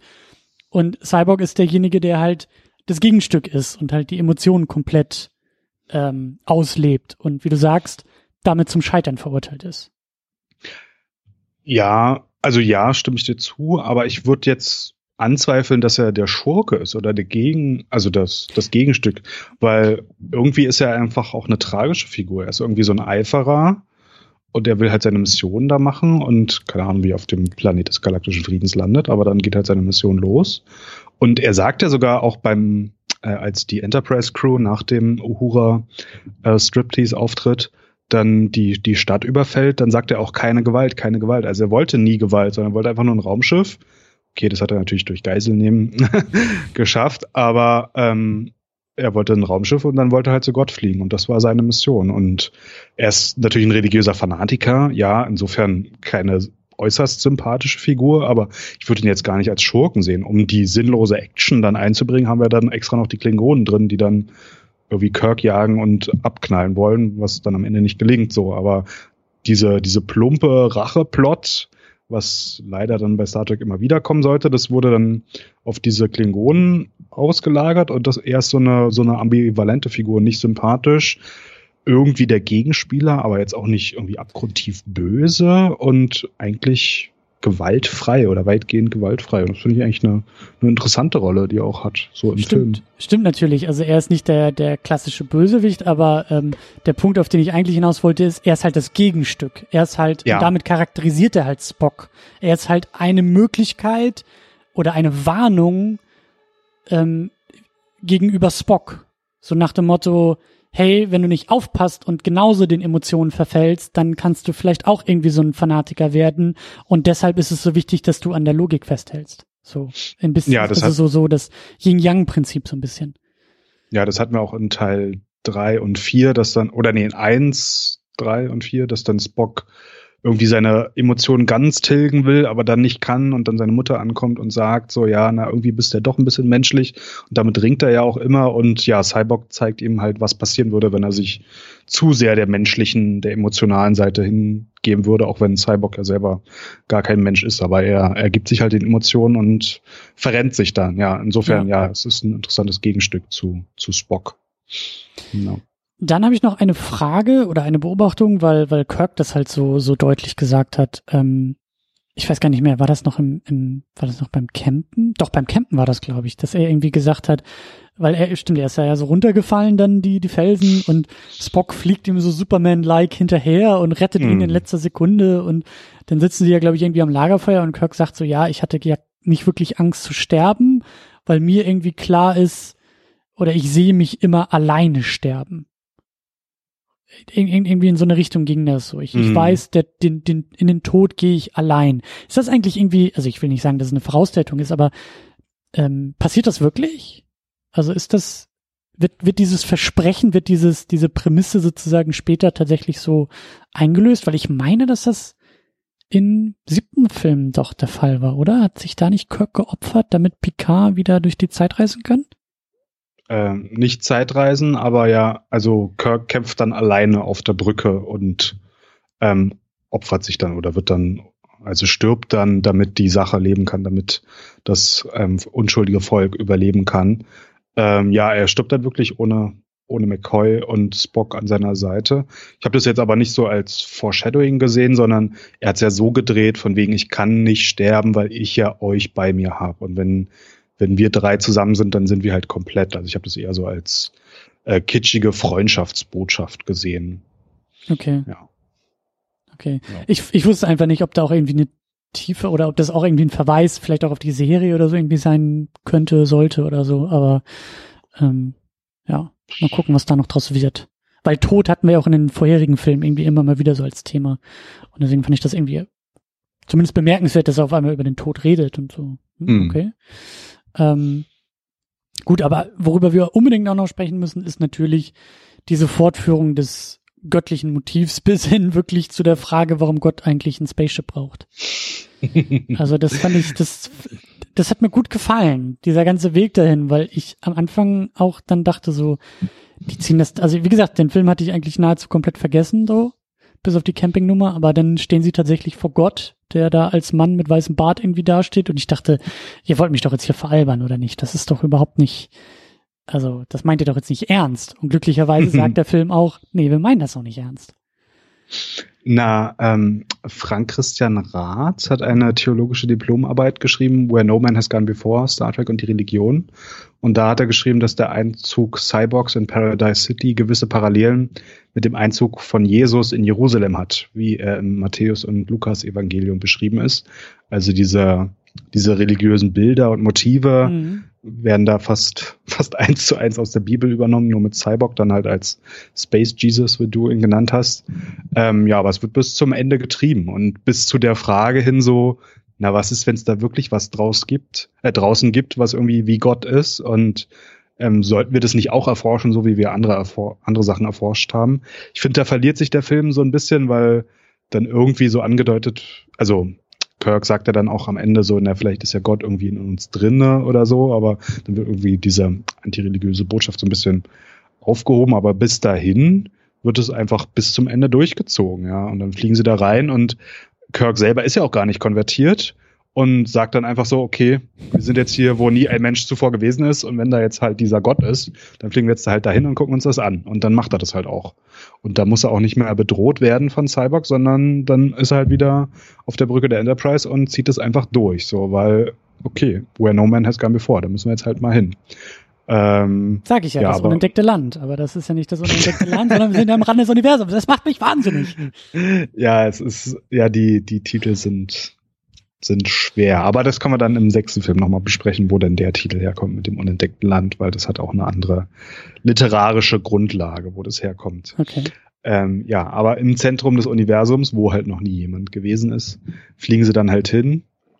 Ja, und dann kommt halt die Frage, also der, äh, der Gott, also Shakare, der ja auch dann vor Ort nur noch der Gott von Shakare genannt wird, was ich auch interessant finde. Es wird dann nicht mehr gesagt, das ist der Gott oder unser Gott oder der Gott, den es irgendwie immer gab, sondern er wird dann irgendwie der Gott von diesem Planeten genannt, was ja irgendwie schon mal seine Rolle irgendwie einschränkt. Mhm. Und dann wird er gefragt so, ja, woher weißt du denn, oder warum weißt du denn nicht, wer ich bin, wenn du angeblich Gott bist und warum brauchst du eigentlich ein Raumschiff? Und dann wird irgendwie allen klar so, okay, das ist irgendwie nicht Gott, sondern es ist so, äh, ja, ein Wesen, was einfach nur eine Botschaft an Cyborg geschickt hat. Aber bis dahin wird es natürlich total aufgeladen, auch wie die Musik dann anschwillt und wie dann alle auf den Bildschirm starren und dann nicht mal mitbekommen, dass irgendwie nebenbei auf dem, also auf den Hauptbildschirm starren, während dann auf dem kleinen Kommunikationsbildschirm angezeigt wird, dass jetzt die Klingonen übrigens ankommen und man sich vielleicht darauf vorbereiten sollte. Aber nee, in dem Moment sind alle so, was ist, wenn da wirklich Gott ist? Und dann starren sie alle dahin. Aber ja, es wird bis, bis zum Ende ausgereizt. Und das, es gab ja auch diese Montage, denn als dann dieses, dieses göttliche Wesen ähm, erscheint, äh, sind, glaube ich, so mehrere Gottesbilder auch durchgegangen. Also da war, glaube ich, auch irgendwie so, eine, so, so ein Buddha-Gesicht, bis sie dann halt bei dem klassisch westlichen Gottbild von Mann, älterer Mann, weißer Mann, lange Haare, weiße Haare, so diese Nummer dann irgendwie ankommen. Und ähm, deswegen, also da, da, da saß ich dann im, im Sessel und ähm, hm, musste ein bisschen mit dem Kopf schütteln, so, weil wie gesagt, ich hätte nicht gedacht, dass sie das jetzt auch so, so, so klischeehaft durchziehen, aber umso schöner, dass dann ja eigentlich auch wieder so dieser, dieser ähm, wissenschaftliche, humanistische Gedanke dann auch so in dieser Szene durchkommt, weil Cyborg ist ja, ist ja, ist ja total hin und weg in dem Moment. So endlich, ne, so das, so der, der, der, der Prediger, der, der, der Messias irgendwie, der hatte recht. Ja, ich hatte recht, weil hier ist endlich Gott und es war alles genauso, wie ich das vorhergesehen habe und meine Vision und genau darum geht's ja und äh, so. Und dann, dann werden auch diese Klischeebilder irgendwie bedient und umso schöner, dass dann, ich meine ja auch, dass Kirk fängt, Kirk fängt doch, glaube ich, mit der Frage auch an, oder? Der halt so ein bisschen skeptisch ist, weil Cyborg verspricht ihm ja schon gleich, also Gott sagt, ich brauche ein Schiff, ich brauche ein Spaceship und äh, vielen Dank, mein äh, Jünger und toll gemacht und ich brauche aber das Spaceship. Und er sagt, ja, ja, klar, kannst du haben, kein Problem. Du bist Gott, du kriegst alles, ich, ne, so, ich kümmere mich drum. Und Kirk ist ja derjenige, der sagt, ähm, also allererstens mal ist das so mein Schiff und ich bin der Captain und zweitens, wozu brauchst du ein Schiff? Und das ist halt so diese, weißt du, da kommt dann halt, also Cyborg ist der, der emotionale, religiöse Glaubende und Kirk ist halt der Rationale, der mit Vernunft einfach hinterfragt, der diese, dieses göttliche, was sich als göttlich ausgibt, dieses Wesen ganz knallhart hinterfragt. Und mit dieser Frage dann ja der ganze Schwindel erst auffliegt.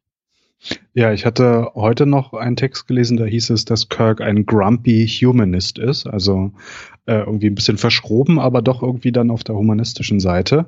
Und die Szene, die du anspielst, auf die du anspielst, äh, da sitzt, äh, steht ja dann Cyborg dem Gottwesen näher und hinten stehen halt, steht da das, das Triumvirat in der Reihe und dann hebt sogar ähm, Kirk die Hand oder den Finger und meint so, äh, ich habe hier mal eine Frage und dann und ich glaube, fragt er nicht sogar McCoy so, ey, was machst du denn da? Ja, ja. Und dann und dann meint er so, naja, ich stelle hier nur eine Frage so und dann geht er auch auf ihn zu, also auf die Gott-Entität und ähm, sagt dann so, ja, ähm, wozu brauchst du ein Raumschiff? Und dann fragt er, ja, wer bist du? Und dann so, ja, warum weißt du nicht, wer ich bin? Ja, ich meine, ja. wenn du Gott bist und so. Und ja, er ist einfach nicht überzeugt, dass da irgendwas draußen sein muss, was Gott ist, sondern äh, ja, er stellt halt alles in Frage. Nee, das finde ich auch, finde ich auch einen schönen Ansatz. Ja, und das ist auch eine schöne Antwort, auch auf dieses klischeebeladene Bild des weißen Mannes mit den langen weißen Haaren. So, das ist so, nur weil du aussiehst wie Gott und weil jetzt alle dich Gott nennen und weil hier vielleicht irgendeine Prophezeiung jetzt in Erfüllung gegangen ist, heißt es ja noch lange nicht, dass wir nicht auch einfach mal knallharte Fragen an dich stellen können. So, no. und wenn du Gott bist, dann musst du ja auch deine dich definierenden Eigenschaften haben. Und äh, das ist irgendwie, ich, ich fand das Bild dann wieder sehr, sehr toll. Also, ne, der Weg dahin, als ich dachte, okay, die wollen das jetzt mir knallhart als Gott verkaufen, ähm, das fand ich halt eher ein bisschen, ein bisschen lame. Aber dass dann halt, ne, dieser, dieser, dieser kleine Twist kommt und so, das fand ich dann richtig, richtig schön. Nicht, weil ich sag, äh, also ich bin auch ein sehr religions, also religions, nicht glaubenskritisch, aber religionskritischer Mensch, der denn besonders Probleme mit diesen ganzen Klischees und mit diesen, mit diesen fast schon Abziehbildern hat, ähm, dass der Film halt, also das, das, ich, ich, ich weiß halt nicht, ob der Film dadurch, ich habe nicht den Eindruck, dass der Film dadurch sich komplett irgendwie, also dass er komplett Religion irgendwie oder oder oder Glauben ähm, diskreditiert oder wie du sagst jetzt so, so ein grumpy äh, Atheist irgendwie äh, da da verkaufen will, sondern dass der einfach ähm, ja, mit, mit bodenständigen Fragen, mit, mit, also dass, dass dieser Fanatismus da halt nicht in Kirk ausbricht, sondern dass da einfach, ja, die, die, die Vernunft irgendwie einfach durchkommt, die halt über Fragen sich äußert. Er stellt sich auch nicht sofort hin und sagt, äh, Moment mal, also, du bist nicht Gott, sondern er stellt halt Fragen und an diesen Fragen scheitert es halt. So, und das, ja. das finde ich, das finde ich gut. Der Cyborg sagt ja auch so, ja, ja, er ist noch nicht überzeugt und dann fragt halt Kirk immer weiter und dann wird ja die Gottentität gleich, ja, gleich böse und fängt dann an, halt hier da die Blitze auf ihn zu schießen und so. Ähm, also dann, dann dekonstruiert er das und dann kommt es ja zum, zum Höhepunkt des Films sozusagen. Mhm. Ähm, aber ja, ich würde auch sagen, dass es nicht durchweg religionskritisch ist oder antireligiös oder das so. Das ist der Punkt. Religionskritisch vielleicht schon, aber nicht antireligiös dabei. Also, ja, vielleicht das, ja. Aber weil du auch meintest, ja, vielleicht gibt es einen Unterschied zwischen Religion und Glauben, weil am Ende ja dann doch ähm, Kirk sagt, na, vielleicht gibt's ja irgendwie was da draußen oder in unserem Herzen und so. Und dann wird ja auch nochmal die Kamera schön auf Where No Man Has Gone Before geschwenkt, so, weil ähm, ja, vielleicht ist ja irgendwas, was wir noch nicht verstanden haben oder was es auch nicht zu verstehen gibt oder so, sondern an was die Menschen glauben können. Oder ich meine, also, also dieser, dieser, dieser Humanismus, der halt auch irgendwie immer wieder durchkommt, so, der, der, der ist ja auch, mh, hm, also ich, ich, ich erlebe den im Alltag auch oft als eine gewisse Form von, ich, ich will jetzt nicht so weit gehen, aber schon auch eine Sache, an die ich irgendwie auch glaube, weißt du, die halt, also das ist so zum Beispiel der Moment, wie sie da am, am Campingplatz sitzen, so und Kirk ja wirklich sagt, ich hatte keine Angst, weil ich wusste, ihr seid bei mir das ist ja auch irgendwie etwas, was er spürt und was er irgendwie fühlt und was jetzt nicht, also da müsste äh, Spock ja eigentlich auch sofort irgendwie die, die Öhrchen spitzen und sagen, Moment mal, wo ist denn da die Logik? So, das hat denn auch nicht so viel mit Logik zu tun, aber halt ähm, schon irgendwie auch mit Emotionen und das ist ja trotzdem in dieser Welt möglich, aber man muss halt nicht sofort irgendwie an den, an den weißen Mann im Himmel glauben. So, nur ja. weil der irgendwie weiß aussieht und im Himmel sitzt, heißt es noch lange nicht, dass das Gott sein muss. Das finde ich alles schon ziemlich gut eigentlich. In Serenity ist meine Lieblingsszene. Ich weiß nicht, kennst du den Film? ich kenne den Film, ich kenne auch die Firefly-Staffel, aber das ist auch schon mehr als zehn Jahre her, glaube ich.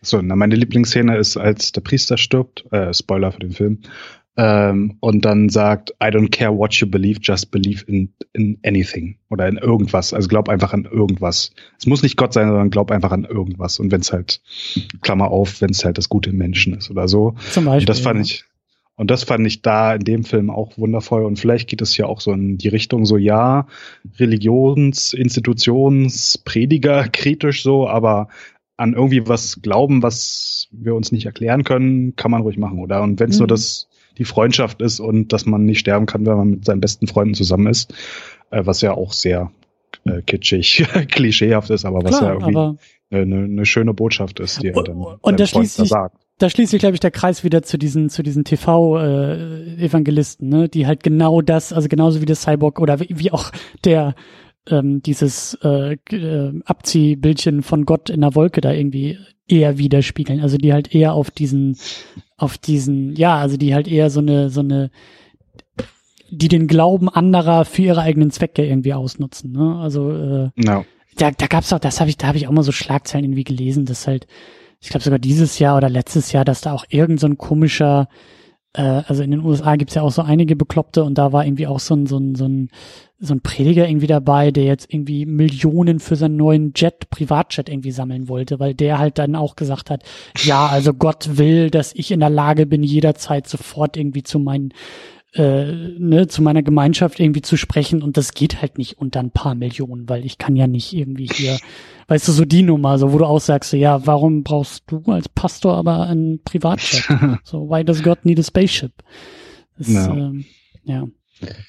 Ja, diese TV-Prediger, also es ist ja seit den 80er Jahren trotz dieser subtilen Kritik in Star Trek äh, nicht besser, sondern eher noch viel schlimmer geworden.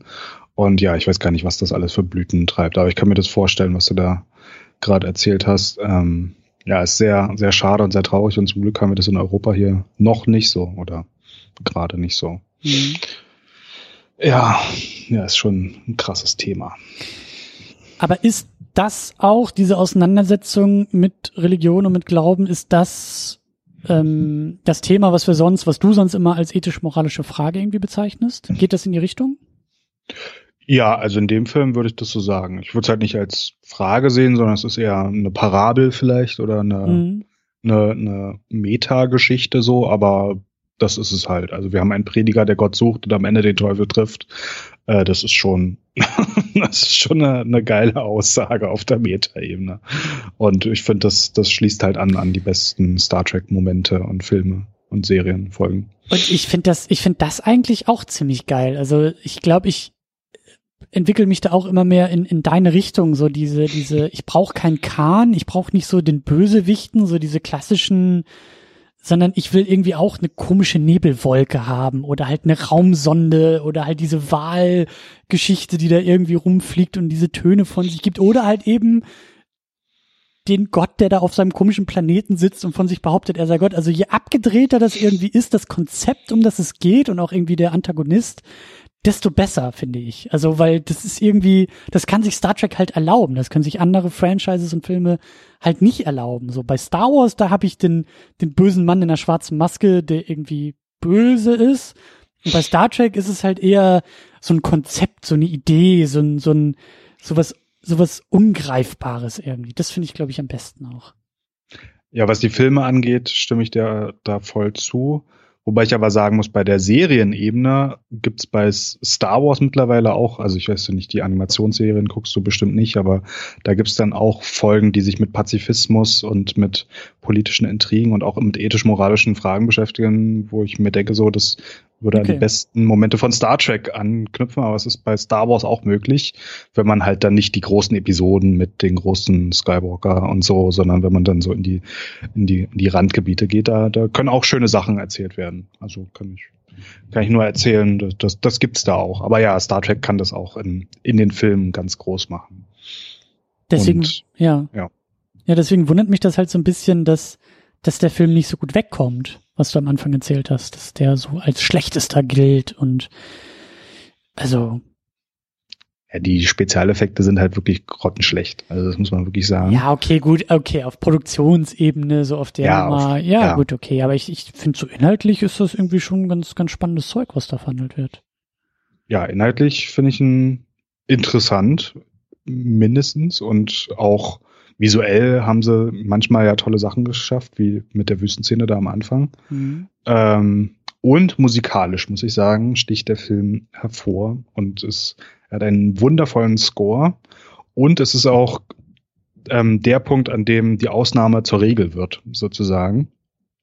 Wir hatten ja in der Originalserie Alexander Courage als Komponisten, der dann dieses da da da da da da da, was wir dann erst bis in den Abrams-Filmen dann wieder hören werden mhm. und was danach einfach nie wieder ähm, stattgefunden hat. Und dann in dem ersten Star Trek Kinofilm haben wir zum ersten Mal Jerry Goldsmith gehabt, der dann aber für Teil zwei, drei und vier nicht wiedergekommen ist. Und dann kam aber ähm, Next Generation raus, wo dann für den Pilotfilm auch Jerry Goldsmith ähm, also komponiert hat und das Thema von dem ersten Kinofilm genutzt hat und damit quasi sein, sein Star Trek-Thema zu dem Star Trek-Thema oder hm. zu der Melodie gemacht hat. Und dann, nachdem Next Generation gestartet war, kam er dann hier zu dem fünften Kinofilm, nachdem der vierte ja auch ganz andere Musik hatte und der zweite, dritte da mit der Horner-Musik ja auch eher in so eine düstere, in so eine andere Richtung ging und keine großen Fanfaren und Themen hatte. Oder also schon, aber nicht so wie, wie Jerry Goldsmith das halt am besten hinkommt. Und dann kommt halt Goldsmith hier zu dem fünften Teil zurück und macht ich finde vielleicht sogar den besten Star Trek Score, den er je gemacht hat. Also er macht später auch noch sehr gute, aber den hier finde ich auch schon richtig, richtig klasse. Und ja, setzt sich dann sozusagen als der Star Trek-Komponist durch und zieht, das zieht sich ja dann, also zwei Filme macht er dann nicht, aber dann in neun, zehn, acht, neun, zehn ist er dann wieder da und dann ist er halt der Star Trek-Komponist. Und dann danach ist er leider gestorben. So, aber dann hat er sich zur Regel gemacht oder zu dem, zu dem Überkomponisten des Franchises. Spannend. Ist das denn auch in, in späteren, ähm, also auch nach seinem Tod, Thema geworden, also Thema geblieben. Seine Musik wird da viel aufgegriffen, auch bei der Discovery, die jetzt gerade läuft. Ist das irgendwie, zieht sich das so durch? Also Discovery ist ja eh ein kompletter Autounfall und auch die Musik ist da äh, komplett daneben und ist einfach nur so generische TV-Musik ohne irgendwie was Grandioses dabei. Also das, da höre ich nichts Besonderes oder Schönes oder Tolles raus. Und bei den Filmen, da hat ja immer Michael Giacchino, also bei den Abrams-Filmen jetzt, die Musik gemacht und der versucht dann auch an Courage anzuschließen, aber auch, also Giacchino hat auch was Tolles Eigenes einfach geschaffen. Okay. Was aber auch an Star Trek Tradition anschließt. Aber Discovery ist da irgendwie ganz raus. Also das ist nicht zu vergleichen mit dem, was die 50 Jahre davor kam. Okay, okay. Äh, eine Frage, die ich noch so ein bisschen übrig habe, ähm, weil ich mir das nach dem vierten gestellt habe, ist, diese Beobachtung, die du ja, die wir beide dann ja auch gemacht hatten, diese Trilogie, die wir hatten, also Teil zwei, drei und vier, die aufeinander aufbauen, die eben ähm, ja einen, einen größeren Rahmen, eine, eine fortführende Erzählung irgendwie so ein bisschen ähm, machen. Da habe ich mich gefragt, was, was, was kommt jetzt danach? Also diese. Trilogie ist vorbei. Was ist, was, wie geht's jetzt weiter mit Star Trek? Gut, wir haben jetzt den fünften Film, wir haben ihn jetzt auch ähm, besprochen. Aber das ist ja schon irgendwie, das fühlt sich jetzt an wie was Eigenständiges. Das, ähm, ja, eine eigene ja. Geschichte. Wird es im sechsten, gibt es Referenzen jetzt auf den fünften im sechsten? Gibt es, ist das jetzt der Start einer neuen Trilogie? Also im sechsten wird eigentlich so gut wie gar nicht auf den fünften rekurriert oder mir fällt gerade spontan nicht ein, an welcher Stelle. Da werden dann auch wieder neue Nebencharaktere, auch für die Enterprise-Brücke wieder eingeführt. Das ist dann schon wieder was ganz anderes. Ähm, und ich weiß nicht, ob das damals offiziell die Ansage war, aber das Gefühl vor allem bei vielen Leuten auch hinter der Kamera war, das ist jetzt der letzte Film, der fünfte. Also man hat diese okay. Trilogie gemacht, man hat das höchste aller Gefühle erlebt mit dem vierten Teil und dann, äh, ja, jetzt hat der Shatner jetzt auch nochmal seine Chance, aber schon bei den Dreharbeiten hat man gesehen, dass es eine reinste Katastrophe wird. Und dann war wohl das Gefühl da so von wegen, naja, Star Trek ist jetzt wieder im Fernsehen und das ist auch gut aufgehoben und da kann dann der Roddenberry jetzt sein Ding machen und ähm, auf der Filmebene machen wir jetzt vielleicht unser letztes Ding hier. Äh, und ja, dann wurde dieses Ding abgedreht und dann aber zum sechsten Film kam es dann wieder mit, naja, jetzt haben wir ja 25. Geburtstag des Franchises, jetzt könnten wir zum Jubiläum ja doch nochmal äh, Star Trek rausholen und ähm, der fünfte war ja auch kommerziell dann nicht so ein Erfolg und dann könnte man ja beim sechsten vielleicht nochmal einen würdigen Abschluss finden, so. Aber das war beim fünften noch nicht klar, dass das irgendwie noch viel weiter gehen würde. Okay. Das war, war noch so ein Einzelding und ja, es hätte auch der Sargnagel sein können, wenn es jetzt noch schlimmer gefloppt wäre oder so. Also es hat jetzt irgendwie das Doppelte seiner Produktionskosten eingespielt, was für damals eigentlich, für damalige Verhältnisse eigentlich ganz gut ist. Ähm, aber ja, es war nicht klar, dass da noch was dahinter kommt. Naja, und wahrscheinlich auch durch Next Generation im Fernsehen war ja irgendwie Star Trek trotzdem ein Thema und halt ähm, ist ja weitergegangen, auch, auch in dem Medium. So. Na, und auch als, ich sag mal, begrenzte Investition für Paramount, weil hat halt nicht so viel Budget gehabt und läuft halt dann irgendwie da so im Regionalfernsehen und dann kann man das ja da so laufen lassen. Und am Anfang kam das ja bei den Fans auch nicht gut an und wird ja dann erst mit den Staffeln, also mit den späteren Staffeln so richtig, richtig gut. Ähm, und dann erlebt der Star Trek nochmal das Revival mit dann dem weiteren Spin-off Deep Space Nine und dann mhm. springt halt die Next Generation Crew dann auch noch auf die Kinoebene und dann kommt auch noch Voyager dazu und dann, dann Mitte der 90er wird's ja dann so richtig groß und das Mega-Franchise, aber hier an dem Punkt äh, sagen wir es mal so, war es dann schon am Stolpern und es hätte auch so der letzte Schritt sein können mhm. hier, The, The, Final Frontier. Also ich meine, auch der Titel ist ja so, ja, es könnte jetzt so die letzte Grenze sein, wie sie es auch im Comic übersetzt haben. Ähm, war nicht ausgemacht, dass dann noch was danach kommt. Hm, stimmt, ja. Achso, bevor wir noch zu weit gehen, wollte ich noch mal äh, auf die Endschlacht eingehen. Also mhm. erstmal bei dem Einzug in Paradise City, das ist eigentlich die die größ einzige größere Plansequenz oder ein größeres Set, weil wie gesagt, für die Enterprise-Sachen wurden halt Next Generation-Sachen recycelt und ja, im Yosemite Park da, okay, da haben sie auch den Berg dann nachgebaut und so für die, für die Nahaufnahmen-Szenen, aber das einzige größere Set, was wir überhaupt sehen, ist dieses Paradise City-Ding, was auch irgendwie dafür spricht, dass sie nicht viel Zeit, nicht viel Geld hatten oder nicht viel Sachen da reinmachen konnten. Und dann in der Endschlacht, da wollte Shatner noch schön viel Geld drin versenken. Also erstmal wollte er die Einhörner einbauen, die habe ich ja schon erwähnt, das konnte aber Roddenberry verhindern. Und dann wollte er, dass am Ende des Films ihn Engel und Dämonen jagen würden. Okay. Das wurde, das wurde ihm dann ausgetrieben. Gut. Und er wurde auf, auf fünf Steinmonster heruntergehandelt, die sich dann mit ihm ähm, ja battlen würden. Daraus wurde dann aber aufgrund des knappen Budgets nur ein Steinmonster welches letztendlich dann am Ende aber auch noch gestrichen wurde. Ich kann aber allen nur empfehlen, auf YouTube mal nach diesem Steinmonster zu suchen. Es gibt Probeaufnahmen von diesem Steinmonster. Ich finde, es sieht gar nicht so schlecht aus, aber wer weiß, wie das dann auf der großen Leinwand ausgesehen hatte. Und dieses ganze Steinmonster-Ding hat am Ende 350.000 US-Dollar gekostet, auch wenn es keine einzige Sekunde im Film vorkam. Okay, dann erübrigt sich fast schon meine Frage. Es ist denn wahrscheinlich kein Typ im Gummikostüm? Äh, doch, ich glaube schon. Was also war denn das für ein Gummikostüm, wenn das 350.000 Dollar gekostet hat? Ja, ich, äh, ich, ich bin mir nicht sicher. Also du musst dir den Clip vielleicht selber angucken, aber ich weiß okay. nicht, was genau da, aber ähm, ja, also Chetner selber alleine am Drehbuch sitzend hatte da so wundervolle Ideen, was man da am Ende noch machen können könnte. Engel und Dämonen wäre vielleicht auch interessant gewesen. Ich weiß nicht, ob das dann in so eine Legend oder Labyrinth Richtung gegangen wäre oder so. Ähm, aber ja, am Ende wurde das alles ausgetrieben und dieses Set, wo dann Gott vorkommt, ist ja wirklich nicht besonders groß. Die stehen da in der Wüste vor so einem Bildschirm oder vor so einer Leinwand. Und das war's.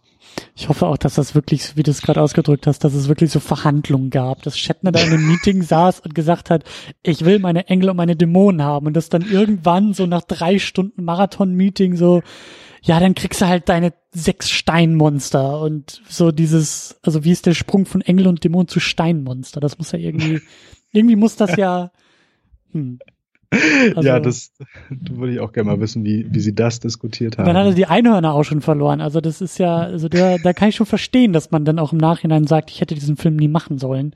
Weil ähm, Star Trek ohne Einhörner und Engel und Dämonen, das ist natürlich schon hart. Na, und bei Steinmonster muss ich natürlich an Galaxy Quest denken. Es ist ein Steinmonster, es hat keine Motivation. Also da haben sie es ja dann nochmal auch wieder nicht in Star Trek, sondern dann mit einer Parodie. Ähm, haben sie es ja nochmal aufgegriffen und da ist es dann wundervoll durchgesetzt, wie dann der Captain alleine gegen das Steinmonster kämpft. Und natürlich sein T-Shirt verliert, was dann seine erste Offizier danach dann auch nochmal anmerkt, so, ah, hast es wieder geschafft, dein T-Shirt los. ja, also Galaxy Quest beste Star Trek-Parodie jemals. Sehr gut. Ich muss immer an Futurama denken. Mein, mein Star Trek-Zugang ist ja ganz stark durch Futurama irgendwie geprägt, weil ähm, das habe ich früher viel geguckt. Mit Zap Brannigan als Kirk-Imitat. Naja. Hm. Gut, dann äh, sind wir, glaube ich, schon ziemlich weit, wenn nicht sogar ganz durch. So jetzt mit diesem Film, ja, so für uns. Also ich habe von meinen Notizen jetzt alles erzählt. Ich weiß nicht, ob du noch was fragen wolltest. Ethisch-moralische Frage haben wir ja durch die Parabel ja. geklärt. Das Franchise, die Soundtracks. Frauenrollen, wie gesagt, katastrophal. Ja. Äh, möchte ich ja auch immer erwähnen, aber gibt weiterhin kein Lob für die Frauenrollen in diesem Film. Ich wollte gerade sagen, wenn es da noch nicht mal wirklich viel zu erwähnen gibt, dann äh, ja, also, ist das auch ein Trauerspiel. Also ich finde es schön, dass Uhura wenigstens was zu tun hat, indem sie sich dann so ein bisschen um Scotty kümmert, auch wenn diese Romanze dann auf einmal aus dem Nichts kommt, aber immerhin macht sie was. Ich meine, Sulu oder Chekhov, die sind ja nun wirklich marginal. Und die laufen dann halt auch zu Cyborg drüber und sitzen dann wieder auf der Brücke da ganz vorne, aber die machen jetzt nichts und die, da entwickelt sich auch nichts. Und während Scotty mit dem Reparieren und im Raumschiff rumlaufen noch was zu tun hat, aber äh, der Rest der Brückencrew, die sind schon ganz schön margin marginalisiert. Immerhin gab es dann ähm, noch Uhura, aber auch die Savick, die wir in den Filmen 2 mhm. und 3 kennengelernt haben, die gibt's ja auch nicht mehr. Ähm, ja, und auch ähm, hier die Schwester Chapel, die auch im ersten Film noch vorkam, die kommt ja auch nicht mehr vor. Also was Frauenrollen angeht, ist es wieder ein weiterer Tiefpunkt im Franchise und nicht der letzte. Ja. ja. Oh, nächsten, da fällt mir gerade ein, da gibt es eine schöne Frauenrolle. Aber ja, da kommen wir dann beim nächsten Mal dazu. Ja, das, der nächste ist dann The Undiscovered Country. Genau. Die Zukunft. Genau. Ähm, sechster Film, vorletzter, letzter, glaube ich, mit der alten Besatzung, weil Treffen der Generation ist ja irgendwie so ein bisschen krumm und schief, glaube ich, oder? das ist der also das ist dann der würdige Abschluss für die klassische Besatzung und der Film endet dann auch damit, dass am Ende nochmal alle Hauptdarsteller per Hand unterschreiben dürfen, was halt wirklich nochmal so ein, eine Abschiedsgeste ist. Also und beim sechsten Film. Bei, beim sechsten jetzt, ja. Und genau. Dann war halt wirklich gedacht, okay, danach ist halt vorbei und die kommen halt nicht wieder. Wobei dann aber Shatner doch noch für Generations zugesagt hat. Aber ähm, äh, der McCoy-Darsteller und Nimoy halt nicht mehr. Ähm, wobei Nimoy ja dann in Star Trek 11 nochmal wiederkommt, auch wenn er mhm. schon nach 6 gesagt hat, dass er, äh, ja, dass er nicht mehr wiederkommen wird. Also irgendwie kommen sie dann doch immer wieder. Und Shatner hat ja jetzt auch gesagt, dass er gerne nochmal irgendwie wiederkommen wollen würde, falls es denn noch weitere Filme geben sollte. Da, ähm, da, da krallt er sich bestimmt immer noch an seine Paritätsklausel und sagt, aber Nimoy durfte auch noch bei Abrams mitspielen. So. Naja. Ja, er hätte ja, also kommen wir dann bei Star Trek 11 dazu, aber da gäbe es eine Rolle, wo ich gedacht hätte, da, da würde er eigentlich ganz gut reinpassen, aber da, da haben sie ihn dann nicht eingebaut und er hat ja immer gesagt, dass er irgendwie wieder zurückkommen wollen würde. Ich glaube jetzt auch für den aktuellen schon, wobei jetzt bei dem aktuellen ist gerade die Gerüchtelage ähm, so, dass der Kirk-Darsteller wahrscheinlich ja. nicht dabei ist. Also weil er irgendwie zu hohe Gehaltsforderungen hat und der Tordarsteller auch, also Kirks Vater, die irgendwie beide zurückkommen sollten, aber jetzt nicht wollen. Und das Ding ist aber, es sind auch gerade zwei Star Trek-Filme parallel in Produktion. Also Paramount hat irgendwie zwei für zwei das Go gegeben. Und ich weiß aber nicht, worum es in dem zweiten gehen soll. Und ist das nicht der Tarantino Star Trek? Äh, na, das ist, achso ja, das ist der zweite. Und der erste ist aber der, ähm, also nee, also es ist ganz ganz wirr mit den Gerüchtelagen. Also offiziell bekannt ist irgendwie, ja, Tarantino soll irgendwas machen und dann wurde aber eine Regisseurin auch bekannt gegeben. Stimmt. Äh, die, die vor allem Serien gemacht hat, die hat aber nichts mit dem Tarantino-Film zu tun. Und deswegen ist halt irgendwie die Gerüchtelage so, na, irgendwie vielleicht macht Tarantino sein eigenes und dann macht halt Stimmt. die Regisseurin noch ihren eigenen Film. Aber wer jetzt mit Kirk oder ohne Kirk und mit dem Rest operiert und was die anderen machen, ist alles vollkommen unklar. Und was ich mir nur hoffen würde, wenn Kirk nicht zurückkommt, dass sie jetzt in dem neuen, also im Abrams-Verse, einen McCoy-Film machen. Weil Carl Urban als Hauptdarsteller finde ich super. Und da soll man einfach nur einen McCoy-Film machen. Wenn man das Triumvirat nicht hinbekommt, äh, dann muss man halt nur McCoy nehmen. Das wäre doch mal ein schöner Fokus. Dann könnte man ihn vielleicht auch irgendwie in so ein, in so ein, durch so ein Wurmloch, in so eine Paralleldimension irgendwie verlieren und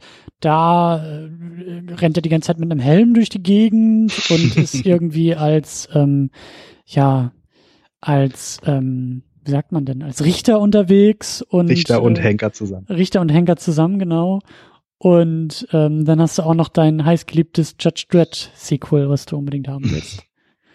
Ja, also Carl Urban darf sowohl die Dread-Serie machen, die jetzt gerade angekündigt ist, als auch noch drei so. Star Trek-Filme alleine. Ach so, okay, okay. Also da da bin ich dabei.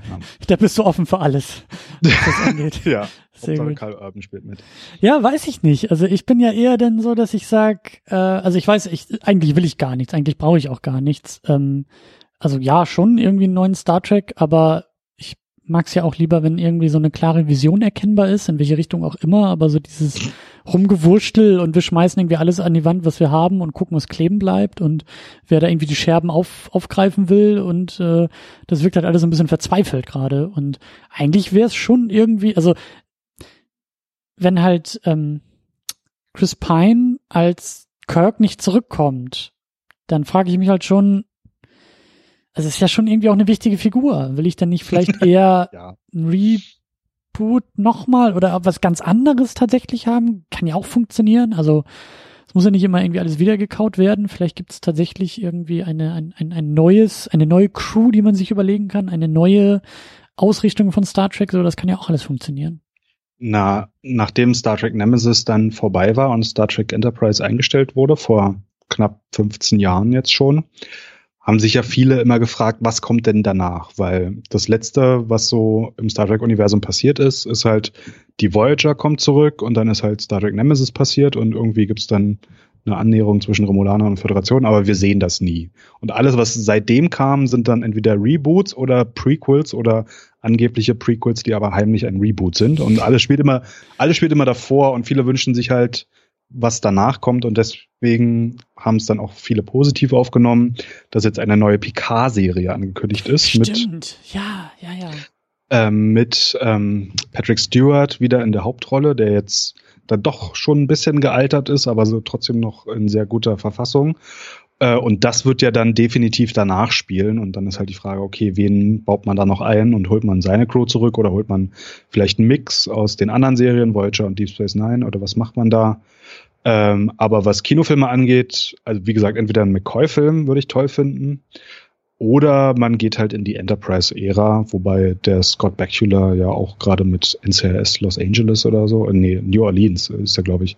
New Orleans ist der, da ist der beschäftigt. Aber vielleicht schafft er trotzdem noch einen Film äh, in der Sommerzeit abzudrehen und dann einfach nochmal in die Richtung gehen, weil Enterprise ist ja die Serie, zu der ich ein besonders gutes Verhältnis habe. Ja, aber ich glaube, das Ding ist auch zu spät. Das ist so, das ist, das, das, äh, das hätte man damals machen können, als es die Serie noch gab, so. Ja, das Ding war ja, die Serie wurde ja so angesiedelt, dass wenn sie lange genug laufen würde, dann halt noch der Krieg zwischen Erde und Romulus eingebracht werden würde und dann halt die Gründung der Föderation so richtig. Und dann wurde die Serie aber nach vier Staffeln abgesetzt. Ah. Und äh, dann hat man nur so einen Zeitsprung gemacht, hat noch schnell so, ja, Gründung der Föderation, äh, Archer war auch dabei und dann tschüss. Und das war's. Und das war, war halt kein würdiger Abschluss und deswegen hätte ich es halt schön gefunden. Krieg brauchen wir nicht im Kinofilm, da haben wir jetzt bei den vergangenen Filmen genug gehabt. Aber wenn man irgendwie diese Gründung der Föderation dann noch hinbekommen würde und ihm auch ordentlich, also der Gründung ihr auch ordentlich Platz geben würde, das wäre auch ein schönes Ding. Aber Es wäre vielleicht eher so ein Politdrama oder so. Das wollen wahrscheinlich auch die meisten nicht sehen. Aber mhm. ich meine, bei Star Trek, auch wenn man Kirk nicht hat, da kann man in alle möglichen Richtungen in die Zukunft, in die Vergangenheit, nach links zu McCoy oder nach rechts zu Spock gehen. Da kann man noch ganz andere Sachen erzählen und könnte auch viel Spaß haben, wenn man will. Da sind wir uns aber einig. Star Trek geht auch ohne Kirk.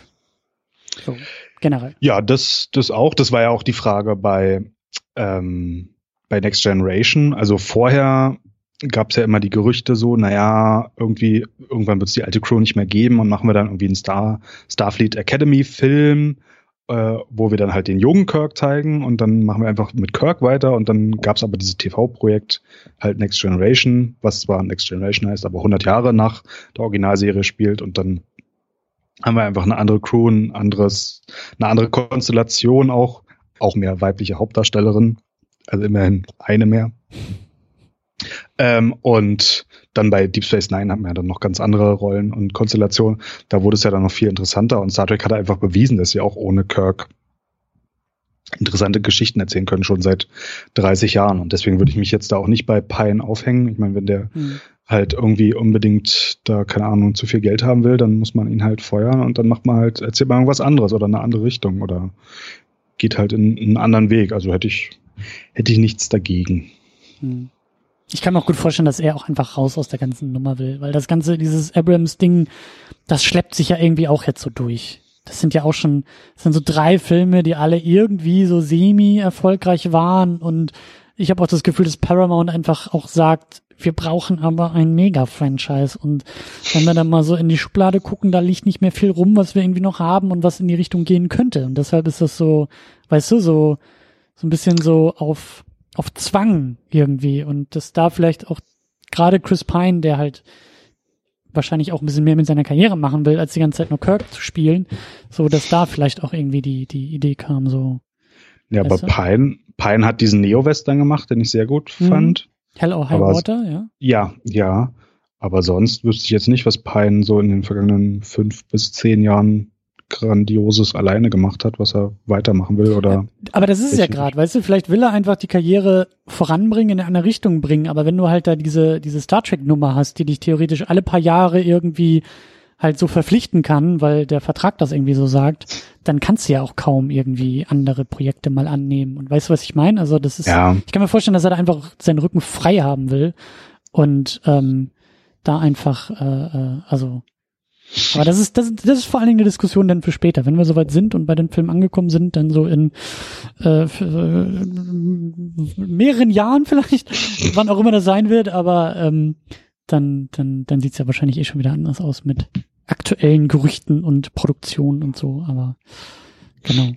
Ja, aber zu Paramount noch, äh, dieses Jahr kommt Bumblebee, der erste Transformers-Spin-off-Film. Also sie arbeiten da weiter an ihrem äh, nicht sehr schönen äh, Mega-Franchise, was aber bisher kommerziell meist erfolgreich war. Mhm. Wobei aber der vergangene Transformers-Film nicht ganz so erfolgreich war, wie sie es erhofft haben, genau wie Star Trek Beyond. Also zuletzt hatte ja Paramount so diverse ähm, Fehlschläge. Ähm, aber ja, prinzipiell kann ich schon verstehen, dass sie irgendwie versuchen, an ihrem Mega-Franchise zu basteln. Wobei das ja mit Star Trek, mit dieser rechte Lager nochmal ganz anders ist, weil halt dieses Serienuniversum ja getrennt ist und bei CBS liegt und dann alle diese Star Trek-Serien, die jetzt angekündigt sind, dann alle bei CBS laufen werden und tendenziell nichts mit den Filmen zu tun haben und dann halt Paramount nur so, ein, so eine Filmreihe machen kann. Äh, ja. Aber ich glaube, sind die gucken. nicht wieder unter einem Dach? Ist nicht Paramount, CBS Teil von Viacom? Nee, nee, das war 2005 die Spaltung. Neulich gab es wieder Gerüchte, dass CBS so. wieder zurückkehren könnte. Da gab es auch irgendwie Verhandlungen und dann war auch die Idee, ob dann Star Trek Discovery in dieses Abrams-Universum integriert werden könnte, was meiner Meinung nach überhaupt nicht gehen würde, so wie das bisher etabliert wurde. Ähm, aber ja, diese Gerüchte gab es und dann könnte man das vielleicht rechtlich wieder zusammenführen. Äh, aber soweit ich weiß, ist es noch nicht in trockenen Tüchern. Also erstmal steht jetzt Fox Disney an und CBS Paramount wüsste ich noch nicht, dass das irgendwie fest, feststeht. Naja. Nun denn, nun denn. Äh, ich bin dafür, dass wir langsam so die Klammer zumachen und ähm, weil also ja. Wir fangen schon an, über die Sachen zu reden, über die wir in zwei Jahren reden werden, aber äh, genau, deswegen lass uns langsam zum Ende kommen. Wir machen ja weiter. Also, ja. Ne, wir wollen noch äh, auf jeden Fall in diesem Jahr den sechsten Film besprechen. Das hat man uns, glaube ich, so grob für November irgendwie vorgenommen, ne? Hm, weiß nicht sogar noch so früher Oktober, aber ja, irgendwann. Ja, ich glaube irgendwie so Ende Oktober, Anfang November irgendwie wird äh, das noch äh, passieren. Und können wir da auch schon die Gäste anteasern oder ich weiß gar nicht, wie da der Planungsstand war. Na, ich glaube, fest steht noch nichts, aber wir können sagen, vielleicht kommen Gäste und vielleicht sind sie weiblich. Ja. Ja. ja. Das, das ist das Schöne, denn, denn entsteht jetzt auch so ein bisschen so, also der Gedanke ist ausgesprochen, das Universum weiß, dass wir möchten, dass das passiert und dann passiert das hoffentlich auch. Ja, und ich möchte noch einen Gedanken mit auf den Weg geben, wenn man dann den nächsten Film guckt, bevor wir das besprechen. Uh, Hausaufgaben, sehr gut. Ähm, ja, also Star Trek 5 kam im Juni 1989 raus. Und Star Trek 6, also The Undiscovered Country, kam halt im 25. Jubiläumsjahr, also 1991 raus. Und was ist zwischen 89 und 91 passiert, was sich vielleicht in Star Trek 6 dann niederschlagen könnte? Das ist die Hausaufgabe. Hm, ich glaube, es hat irgendwas mit David Hasselhoff zu tun, oder? ja, auch. Gut. Gut. Und es ist nicht, es ist nicht seine ähm, Marvel-Verfilmung. Nee, ich habe gerade überlegt, Knight Rider war auch davor, ne? Ja, das war davor. Okay, ja. Nun denn, lassen wir das mal offen ähm, und werden das dann im nächsten äh, Podcast zum nächsten Star Trek-Film äh, besprechen und wie gesagt hoffentlich auch mit Gästinnen. Bis dahin ja. ähm, verweise ich natürlich wie immer auf unser Blog auf secondunit-podcast.de, weil da ist Kommentarbereich und da können wir am besten uns weiter austauschen und da könnt ihr da draußen auch das beste Feedback dalassen. Gerade was Ergänzung, Einsprüche, eigene Überlegungen, andere Perspektiven, andere Schwerpunkte und so. Ich finde es immer am besten, das alles da in die Kommentare zu packen, weil ich freue mich über jeden Tweet, den wir bekommen. Ich freue mich über jede Facebook-Nachricht, die wir bekommen. Ich freue mich über alles. Aber es ist immer ein bisschen schade, weil in den Social-Media-Kanälen verpufft es halt und in den Kommentaren bei uns, weil wenn dann in 20 Jahren jemand über diesen Podcast stolpert und dann Star Trek, dann steht der Kommentar ja immer noch da. Das ist das Schöne. Das ist dann für die Ewigkeit. Und so stelle ich mir das vor. Ja. Ne? So machst du es ja eben auch immer, vor allen Dingen drüben bei der Superhero Unit. Deswegen ähm, finde ich das immer sehr, sehr schön und das ist immer sehr, äh, sehr sinnvoll, das so zu machen. Wir finden dich, lieber David, natürlich auch im Internet drinne als äh, Blogger. Du bloggst im Mateschrank. Ja, mateschrank.wordpress.com. Bin schon lange nicht mehr dazu gekommen, aber es gibt auch viele alte Artikel, die man sich vielleicht mal durchlesen will. Zum Beispiel, woher kommt die Fanta? Sehr gut. Das war einer meiner ersten Artikel und bis heute, glaube ich, der meistgelesenste. Und die Antwort ist Nazi-Brause. Ja, genau. Ja. die Geschichte kenne ich auch. Ja, sehr gut. Ach so. Ähm, und genau, wir finden dich auch auf Twitter. Ja, auch Mateschrank. Ich glaube einfach Ed Mateschrank. Ich glaube, so beliebt war dieses Wort noch nicht bei Twitter, als ich mich da als Mateschrank angemeldet habe. Und bei Facebook gibt's auch eine kleine Mateschrank-Seite. Also da poste ich gerne viel Nerd-Sachen. Achso, heute, das haben wir jetzt gar nicht erwähnt, aber das ist jetzt der erste Star Trek Kinofilm, der eine ähm, Umsetzung auf dem PC hat. Es gab ein Videospiel, ein quasi Point-and-Click-Adventure. Auf YouTube kann man sich den Walkthrough angucken. Also es dauert 20 Minuten, das durchzuspielen. Ähm, es war irgendwie damals auf drei Disketten. Wie viel waren das? Fünfeinhalb Zoll oder so? Es waren noch diese großen Dinger. Ich bin ja erst später bei den Disketten eingestiegen. Mhm. Ähm, man kann die auch auf trackcore.com komplett runterladen, aber es sind schöne Pixel-Grafiken danach gezeichnet. Vor allem, wenn man sich dann anguckt, dass Indiana Jones and the Last Crusade, dieses legendäre Point-and-Click-Adventure, parallel rauskam und wie viel Stunden man da drin versenken konnte, finde ich es dann erstaunlich, wie kurz äh, das Star Trek 5 Point-and-Click-Adventure gab. Aber es gab sogar also es ist eigentlich mehr so eine Weltraumsimulation. Ähm, es gab auch die Idee, ein, ein NES-Spiel dazu zu machen, das wurde dann aber während der Produktion abgebrochen. Aber das Thema der Videospiele äh, fängt jetzt an bei den Star Trek Kinofilmen. Sehr schön, sehr schön. Da bin ich auch auf die nächsten, auf die nächsten Podcasts gespannt. Ähm, ja, ich wollte dich, ach ja, genau, ich wollte dich nämlich noch eine Sache fragen, weil wenn du sagst Tomateschrank und das Wort ist ja gar nicht so beliebt, schon mal bei Ikea angerufen? Schon mal überlegt, den Mate-Schrank in Serie produzieren zu lassen? So als, als Baukastenprinzip in Schweden? Nein, ich habe die Anleitung ja auf die Mateschrankseite gestellt und wer seinen Mateschrank haben will, der kann ihn sich selber bauen. Und oh. dazu brauchen wir keinen Großkonzern, sondern da bin ich für Selbstermächtigung und dann darf das jeder alleine machen. David, du hast zu viel Star Trek geguckt. Das wäre jetzt die Geschäftsidee. Du hättest reich werden können, du hättest dich, du hättest dir eine Villa bauen können mit deinem Mateschrank, aber nein, du möchtest das Wohl der Menschheit äh, beflügeln. Ja. Nun denn. We work, we work to better ourselves and the rest of humanity sagt Picard später in einem Film. Und das ist in meinen Augen und Ohren auch das beste Schlusswort. In diesem Sinne sage ich Tschüss, bis zum nächsten Mal. Tschüss.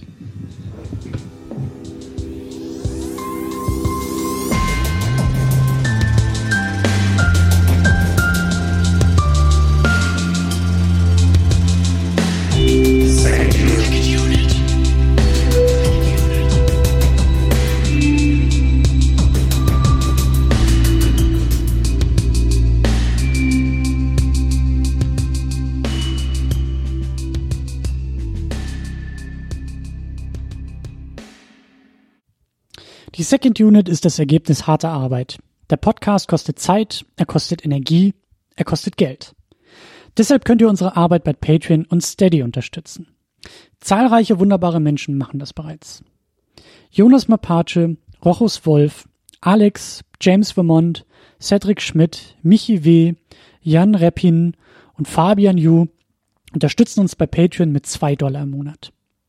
Darüber hinaus unterstützen uns Tahiti Su, Sultan of Swing, Markus Halmitschlager, David X. Noack, Florian Primel, Sebastian, Gian Ferrari Stefan, Stefan Druwe, Rike The Midlist, Käthe, Playstar, Christian Schmickler, Jota, Steve Geiler, Ulf P., Spencer and Stewart, Lars Rühmann, Inge, Stefan Manken, Jan, Timo Gerdau und Alucard mit jeweils 5 Dollar im Monat.